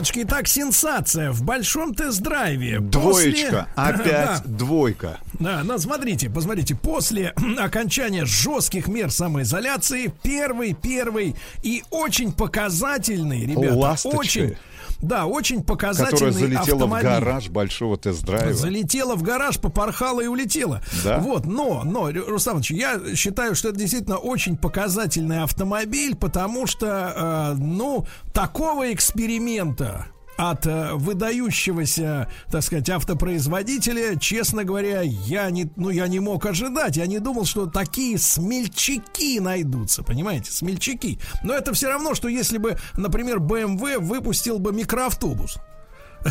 Почти. Ждем. Почти Ждем. все равно. Но ждем, да, ждем. Дело в том, что да, это BMW и BMW под названием вторая серия Гран Купе. И когда я увидел этот автомобиль, действительно, вот э, впервые на, так сказать, на парковке, когда я подходил к нему сбоку, я, вы знаете, весь спектр чувств поразил меня, потому что когда я захожу на официальный сайт, э, так сказать, BMW, да, компании BMW, да, импортера. а, здесь автомобиль, ну ты знаешь, что автомобили на официальных сайтах комплектуются великими мастерами фотосессии. И отличные фотографы делают так, что... Правильные принципе, ракурсы выбирают. да, любой автомобиль заиграет э, самыми, э, так сказать, премиальными своими сторонами, но даже на этих фотографиях, вот я опять обращаю внимание, да, представлена машина на, ну, сумасшедшие таких, скажем так, больших дисках и низкопрофильной резине. То есть такое ощущение, что а, от резины там осталось пару сантиметров буквально всего. Все остальное это диск. И самое первое, вот что бросается в глаза у двушки Гран Купе, это то, что у машины, ну, в отличие от тех стандартов, скажем так, да, которые мы привыкли видеть э, на машинах BMW, ну, очень и очень небольшие, скажем так, скромные колесные арки. Скромные настолько, что эти арки, э, ну, фактически там, ну, наверное, 70, а может и 80 процентов вот колеса собой накрывают. То есть, то есть, да, вот э, маленькие такие небольшие колесики. Я вот, кстати говоря, так и не разобрался, значит, э, в, в этом вопросе. То есть они Да. либо слишком маленькие относительно, понимаешь, да, общих пропорций самого автомобиля, самого кузова, либо слишком большие. Но то, что явно бросается в глаза, это некая такая... Но машина а, прям геом- насажена на да, эти ну, геометрическая, ну, я даже не знаю, как сказать, э, ну, не Самобытность. ну, да хорошо, давайте, давайте использовать этот термин. Геометрическая самобытность. И это, Да-да-да. наверное, единственный, может быть, такой глобальный минус, если мы говорим об экстерьере, потому что корма, конечно же, у двойки Гран Купе получилась замечательной. Вчера, кстати говоря, прогуливаясь вечером на одной из встреч, э, увидел еще без номеров автомобиль восьмой серии Гран Купе. Я тебе Как-то так вы могу- на встречах прогуливаетесь. ну, прогуливался, потому что сидеть-то Да. негде, Сергей Валерьевич. Понимаю. Значит, увидел Так. в районе а, Новодевичьего монастыря как раз восьмую серию Гран Купе. И я тебе так могу сказать, и мы с тобой в телефонном разговоре это обсуждали, что а, корма у второй серии а, BMW получилась очень аутентичной.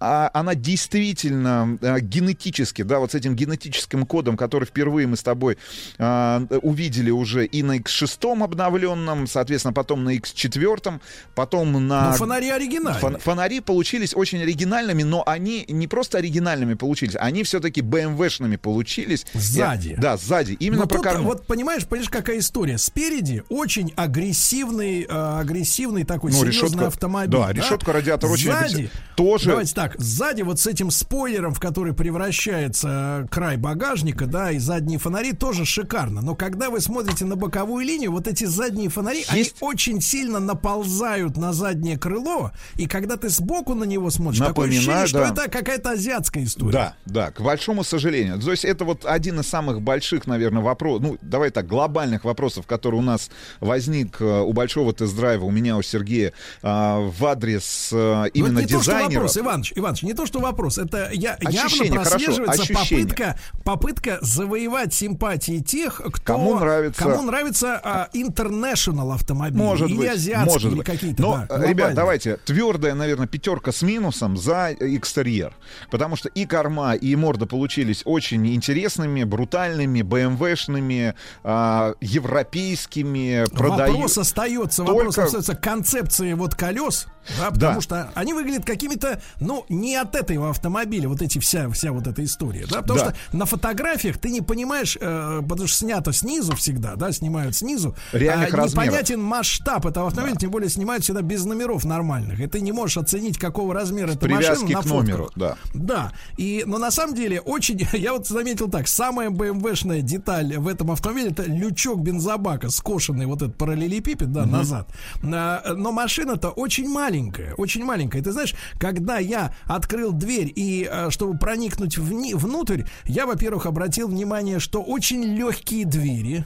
Они не немецкие, то есть вот легкие двери. Эта же машина называется Гран Купе, у нее, соответственно, безрамные остекления, да, то есть это модное остекление, безрамное, у тебя, э, так сказать, стекла, соответственно, при открывании двери чуть-чуть понижаются, так сказать, опускаются, да, чтобы э, резинка освободилась. Ну вот, ну и когда ты смотришь на сами кресла, да, мы же привыкли давно к, ну, мы на- называем их давно уже идеальными штатными креслами автомобиля э, такого, ну, гражданского автомобиля, да, не спортивные какие-нибудь ка- ковши Рикара, а вот именно BMW-шные кресла, они самые эргономичные. Мы всегда с этим соглашались, а здесь я на них смотрю так вот снаружи стоя, да, и, и у меня такое ощущение, что вот именно креслами эта машина захотела посоревноваться, ну, с каким-то гражданским Мерседесом. БДСом. Вот что-то мерседесовское из маленьких компактных, из А-класса, э, там, из Б-класса, да, такая ровная сидушечка такая абсолютно вот сама по себе, да,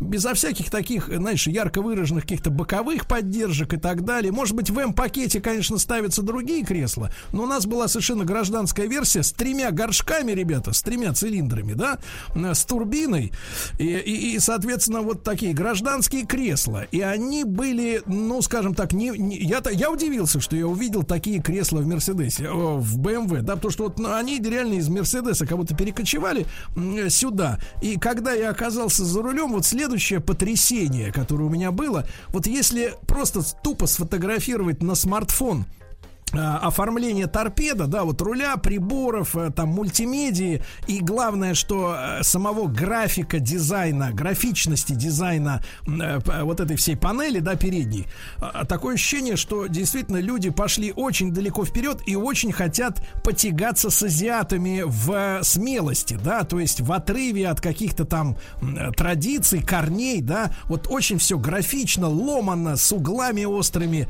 а, и на фотографии это, может быть, выглядит немножко дешево, но когда ты Ну, трогаешь вживую, это вживую, руками, вживую, да. ты понимаешь, что это Класс. сделано из очень технологичных материалов, то есть если даже и пластик, то он гнется так, что, ну, понимаешь, это дорого, да, и я так понимаю, что в светлую погоду, э, в солнечную, э, эта панель при всем своем вот этой графичности, она не будет блики бросать тебе в лицо яркие, слепить тебя, да, хотя по внешнему виду такое ощущение, что это сделано из таких вот, ну, скажем так, технологичных, слишком технологичных материалов, которые противоположны по своим качествам кожи, например, да, то есть вот, вот нар- нарочито молодежно как-то это все сделано, да, Иваныч? Нет, нет, нет. Мне, понравились, мне понравились все дизайнерские решения, которые были ре- реализованы именно в интерьере.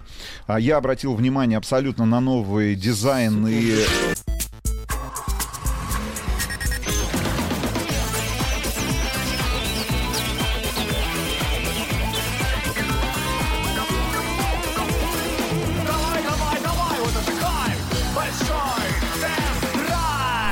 в большом тест-драйве сегодня э, премьера, пост, посткарантинная премьера BMW второй серии Гран Купе. И, Рустам Иванович, э, Да, ты да, обязательно должен сказать, э, ведь сегодня э, не дизайнеры, не даже конструкторы руководят. э, Маркетологи. Маркетологи, да. С какой машиной эта тачка должна биться? Конечно Потому что, же- ну, конечно, ну не с трешкой же BMW. Ну же, да, и не с Солярисом в топовой комплектации. Да. Вот. Это, конечно же, Mercedes CLA. э, Автомобиль, который построен на базе э, хэтчбека А-класса от э, производителя из... э, а, э, из Герма- ФРГ. из ФРГ, из Федеративной Рустам Республики ну, Германии. Но, но надо Но. отметить, что для российского, я так понимаю, что на российском рынке мы больше не увидим единицу, ну, копейку от BMW. Сам этот автомобиль, который был представлен, вторая серия Гран Купе, а, а, двери без рамок, я с тобой соглашусь, что двери а, закрываются чуть пустовато. Вот это ощущение, да, от закры- Лёгкости. Само усилие. Да, это все-таки ближе к азиатским производителям, к тому же Lexus, может быть, даже к Infiniti. Значит, Который, тем не менее, тяжелеет с годами. да. Значит, а, первая серия — это первый переднеприводный седан, потому что, несмотря на это громкое название Гран Купе, перед нами, конечно же, седан, потому что есть а, багажник а, порядка 420 литров, есть, ну, давайте так, не Кстати, на- кстати, не, номина- не маленькая- номи- не номинальный второй ряд, ну, Да, задний и, ряд и сидений. маленький, маленькая ремарка. с очень низким уровнем загрузки багажник, что очень удобно. Он не очень глубокий, да, но не надо перекидывать через там высокий Есть, кстати, бампер. есть, кстати говоря, органайзер в этом багажнике, так что будет достаточно удобно перевозить, э, в принципе, не только картофель из э, с Ну, чеховского рынка. Да, ну вот смотрите, смотрите, Иванович, значит, ЦЛА. ты правильно, правильно, ЦЛА, да, на Мерседесе, который всегда страдал очень невыразительным задом, да, потому что, ну, вот как не удалось при такой форме кузова нарисовать э, такую солидную, скажем так, филейную часть, и если маркетологи дали главную задачу, давайте сделаем как ЦЛА, но с мощным задом, и эта Они задача выполнена, эта задача выполнена, значит, смотрите, теперь как эта штука едет, потому что как, когда ты заводишь трехгоршковый двигатель, да, Турбовый. с турбиной 140 лошадиных сил, кажется, да, у Да. него, у этого автомобиля. Так вот, а, ну, знакомое всем а, владельцам а, старых «Жигулей» чувство, когда у тебя мотор троит в начале, в первую секунду, а, когда двигатель заводится, у тебя так булькает, да, все вот так сказать, в горшках. Это естественно, потому что у тебя два против одного горшка, да. Ну, так же, как вот, например, на «Жигулях», если троит, то есть один горшок вообще не работает, просто его болтает в холостую. Ну, это такое же ощущение. Но здесь, значит, все это проходит через секунду, через полторы это ощущение, да, и дальше у тебя вопрос, а как он потянет? Как он потянет этот мотор, вот, который установлен э, под капотом в этом автомобиле? Слушайте, и я могу сказать, что это меня как раз поразило больше всего, потому что если учесть, что это, конечно, не гоночный автомобиль, не спортивный, а машина, которая должна впечатлять окружающих в первую очередь, да, и давать тебе ощущение уверенности за рулем. Слушайте, до 80 километров в час, ну, то есть в городском режиме полностью, да, эта машина абсолютно адекватна. Вот абсолютно. Даже с толстым нагруженным аппаратурой оператором э, носится, носится до 80 километров, как, ну, как птичка. Я бы не сказал, как пуля, конечно, это будет вранье, но как птичка очень хорошо. Стоит на дороге отлично. И вот это меня очень сильно удивило, потому что такие вот э, такие технологии, да, современные, какие-то компромиссные, которые могут показаться, но, тем не менее, да, единственный вопрос остается, а какой у этого машины будет ресурс? Представляете, только три горшка, еще и турбонаддув у него, правильно? Да, И, роботизированная значит, э, коробка передач. Как, как она себя будет вести, ну, не знаю, кого это интересует сейчас на старте продаж, как эта машина себя поведет после 200 тысяч километров пробега, да? Но если вы первый владелец, то реально, Руй Иванович, вот у меня не было ощущения какой-то компромиссности уж, уж слишком жесткой, да, в этом автомобиле. Нет, компромиссность заканчивается действительно за рулем. А, немного, немного, э, я бы так сказал, я обратил внимание э, на шумоизоляцию. Чуть шумновата машина относительно, наверное, там третьей серии, там пятой серии, седьмой серии BMW, а, всех кроссоверов. Но это и понятно, все-таки автомобиль а, позиционируется как самый бюджетный и самый дешевый BMW во всем модельном ряду А, кстати, насчет это- дешевого. этого автопроизводителя. Ну как, если мы- Почем? ну, о, на старте продаж, кстати говоря, и тут ко мне подходили тоже наши подписчики, наши слушатели, наши зрители, была возможность приобрести этот автомобиль по специальной цене онлайн Edition за миллион девятьсот девяносто тысяч рублей. Ух ты! За миллион девятьсот девяносто тысяч, а, значит, соответственно, сейчас цены начинаются а, в районе, опять же, по- есть же всевозможные специальные предложения у тех или иных дилеров, но средняя цена там 2 миллиона 300, 2 миллиона 500 а, за версию с двигателем а, а, вот этим а, 140-сильным, а, с трех, три цилиндра и передний привод. Понятно. Откуда, откуда ноги-то у двигателя, брат? Это Франция? а, тут вопрос, но учитывая, что у нас все-таки бензиновый мотор был, Да. бензиновый мотор, я, честно говоря, так и не нашел а, концов каких-то Источника. источника. Может, ну, учитывая, что все малообъемные двигатели, а если мы говорим о дизельных моторах, обычно разрабатываются в сотрудничестве немецкими концернами с французскими автопроизводителями, в частности, либо с Renault, либо Citroën Peugeot, а, может быть, может быть, да, одна из наработок, а, как раз имеющая ну, вот, э, отношение 20 лет назад был такой французам. опыт, например, у Шкоды, когда они выпустили Фабию, то как раз младший мотор был э, как раз 1.4, он был трехлитровым и заимствованным у кого-то из французов. Может быть, что-то изменилось за эти годы, естественно. Что касается действительно объема, а, подтверждаю слова Рустама Ивановича, но я не так далеко сижу от руля, как он, но я сел сам за собой в этот автомобиль. Можно, там можно разместиться. Там даже видно, что задняя дверца значительно короче, чем передняя дверь, да, но тем не менее сзади можно сидеть. Единственное, что уровень стекла уже у тебя ниже уровня глаз, э, ну, если ты высокий человек, да, но в принципе сидеть можно, как говорится. Ну, тут вопрос выбора, тут вопрос выбора в следующем. а На- сколько стоит цела-то, кстати говоря? Вот а это цела, цела в самой дешевой комплектации будет стоить дороже. Ну, то есть там о- Да от ладно. 2 миллионов 500 тысяч Ах, рублей. так это значит перед нами убийца цела, Впол- вполне возможно, вполне возможно. И я так понимаю, что маркетологи и вообще в целом и российское представительство, и э, головной офис компании BMW возлагает большие надежды именно на вторую серию Гран Купе, который станет первым BMW для очень многих а, автолюбителей, для очень многих Вход в почитателей. марку, да? Да, вход в марку. Тут Друзья вопрос мои, другой. А конкурировать же они внутри себя, опять же, с X1 будут, а X1, как мне кажется, поинтереснее в данном конкретном случае. Хорошо. Значит, друзья мои, в любом случае видео уже есть. А, Рустам Иванович, ваш покорный слуга Спасибо Сергей вам. Валерьевич, записали, да, YouTube. Большой тест-драйв. Посмотрите, так сказать, все. Еще больше подкастов на радиомаяк.ру.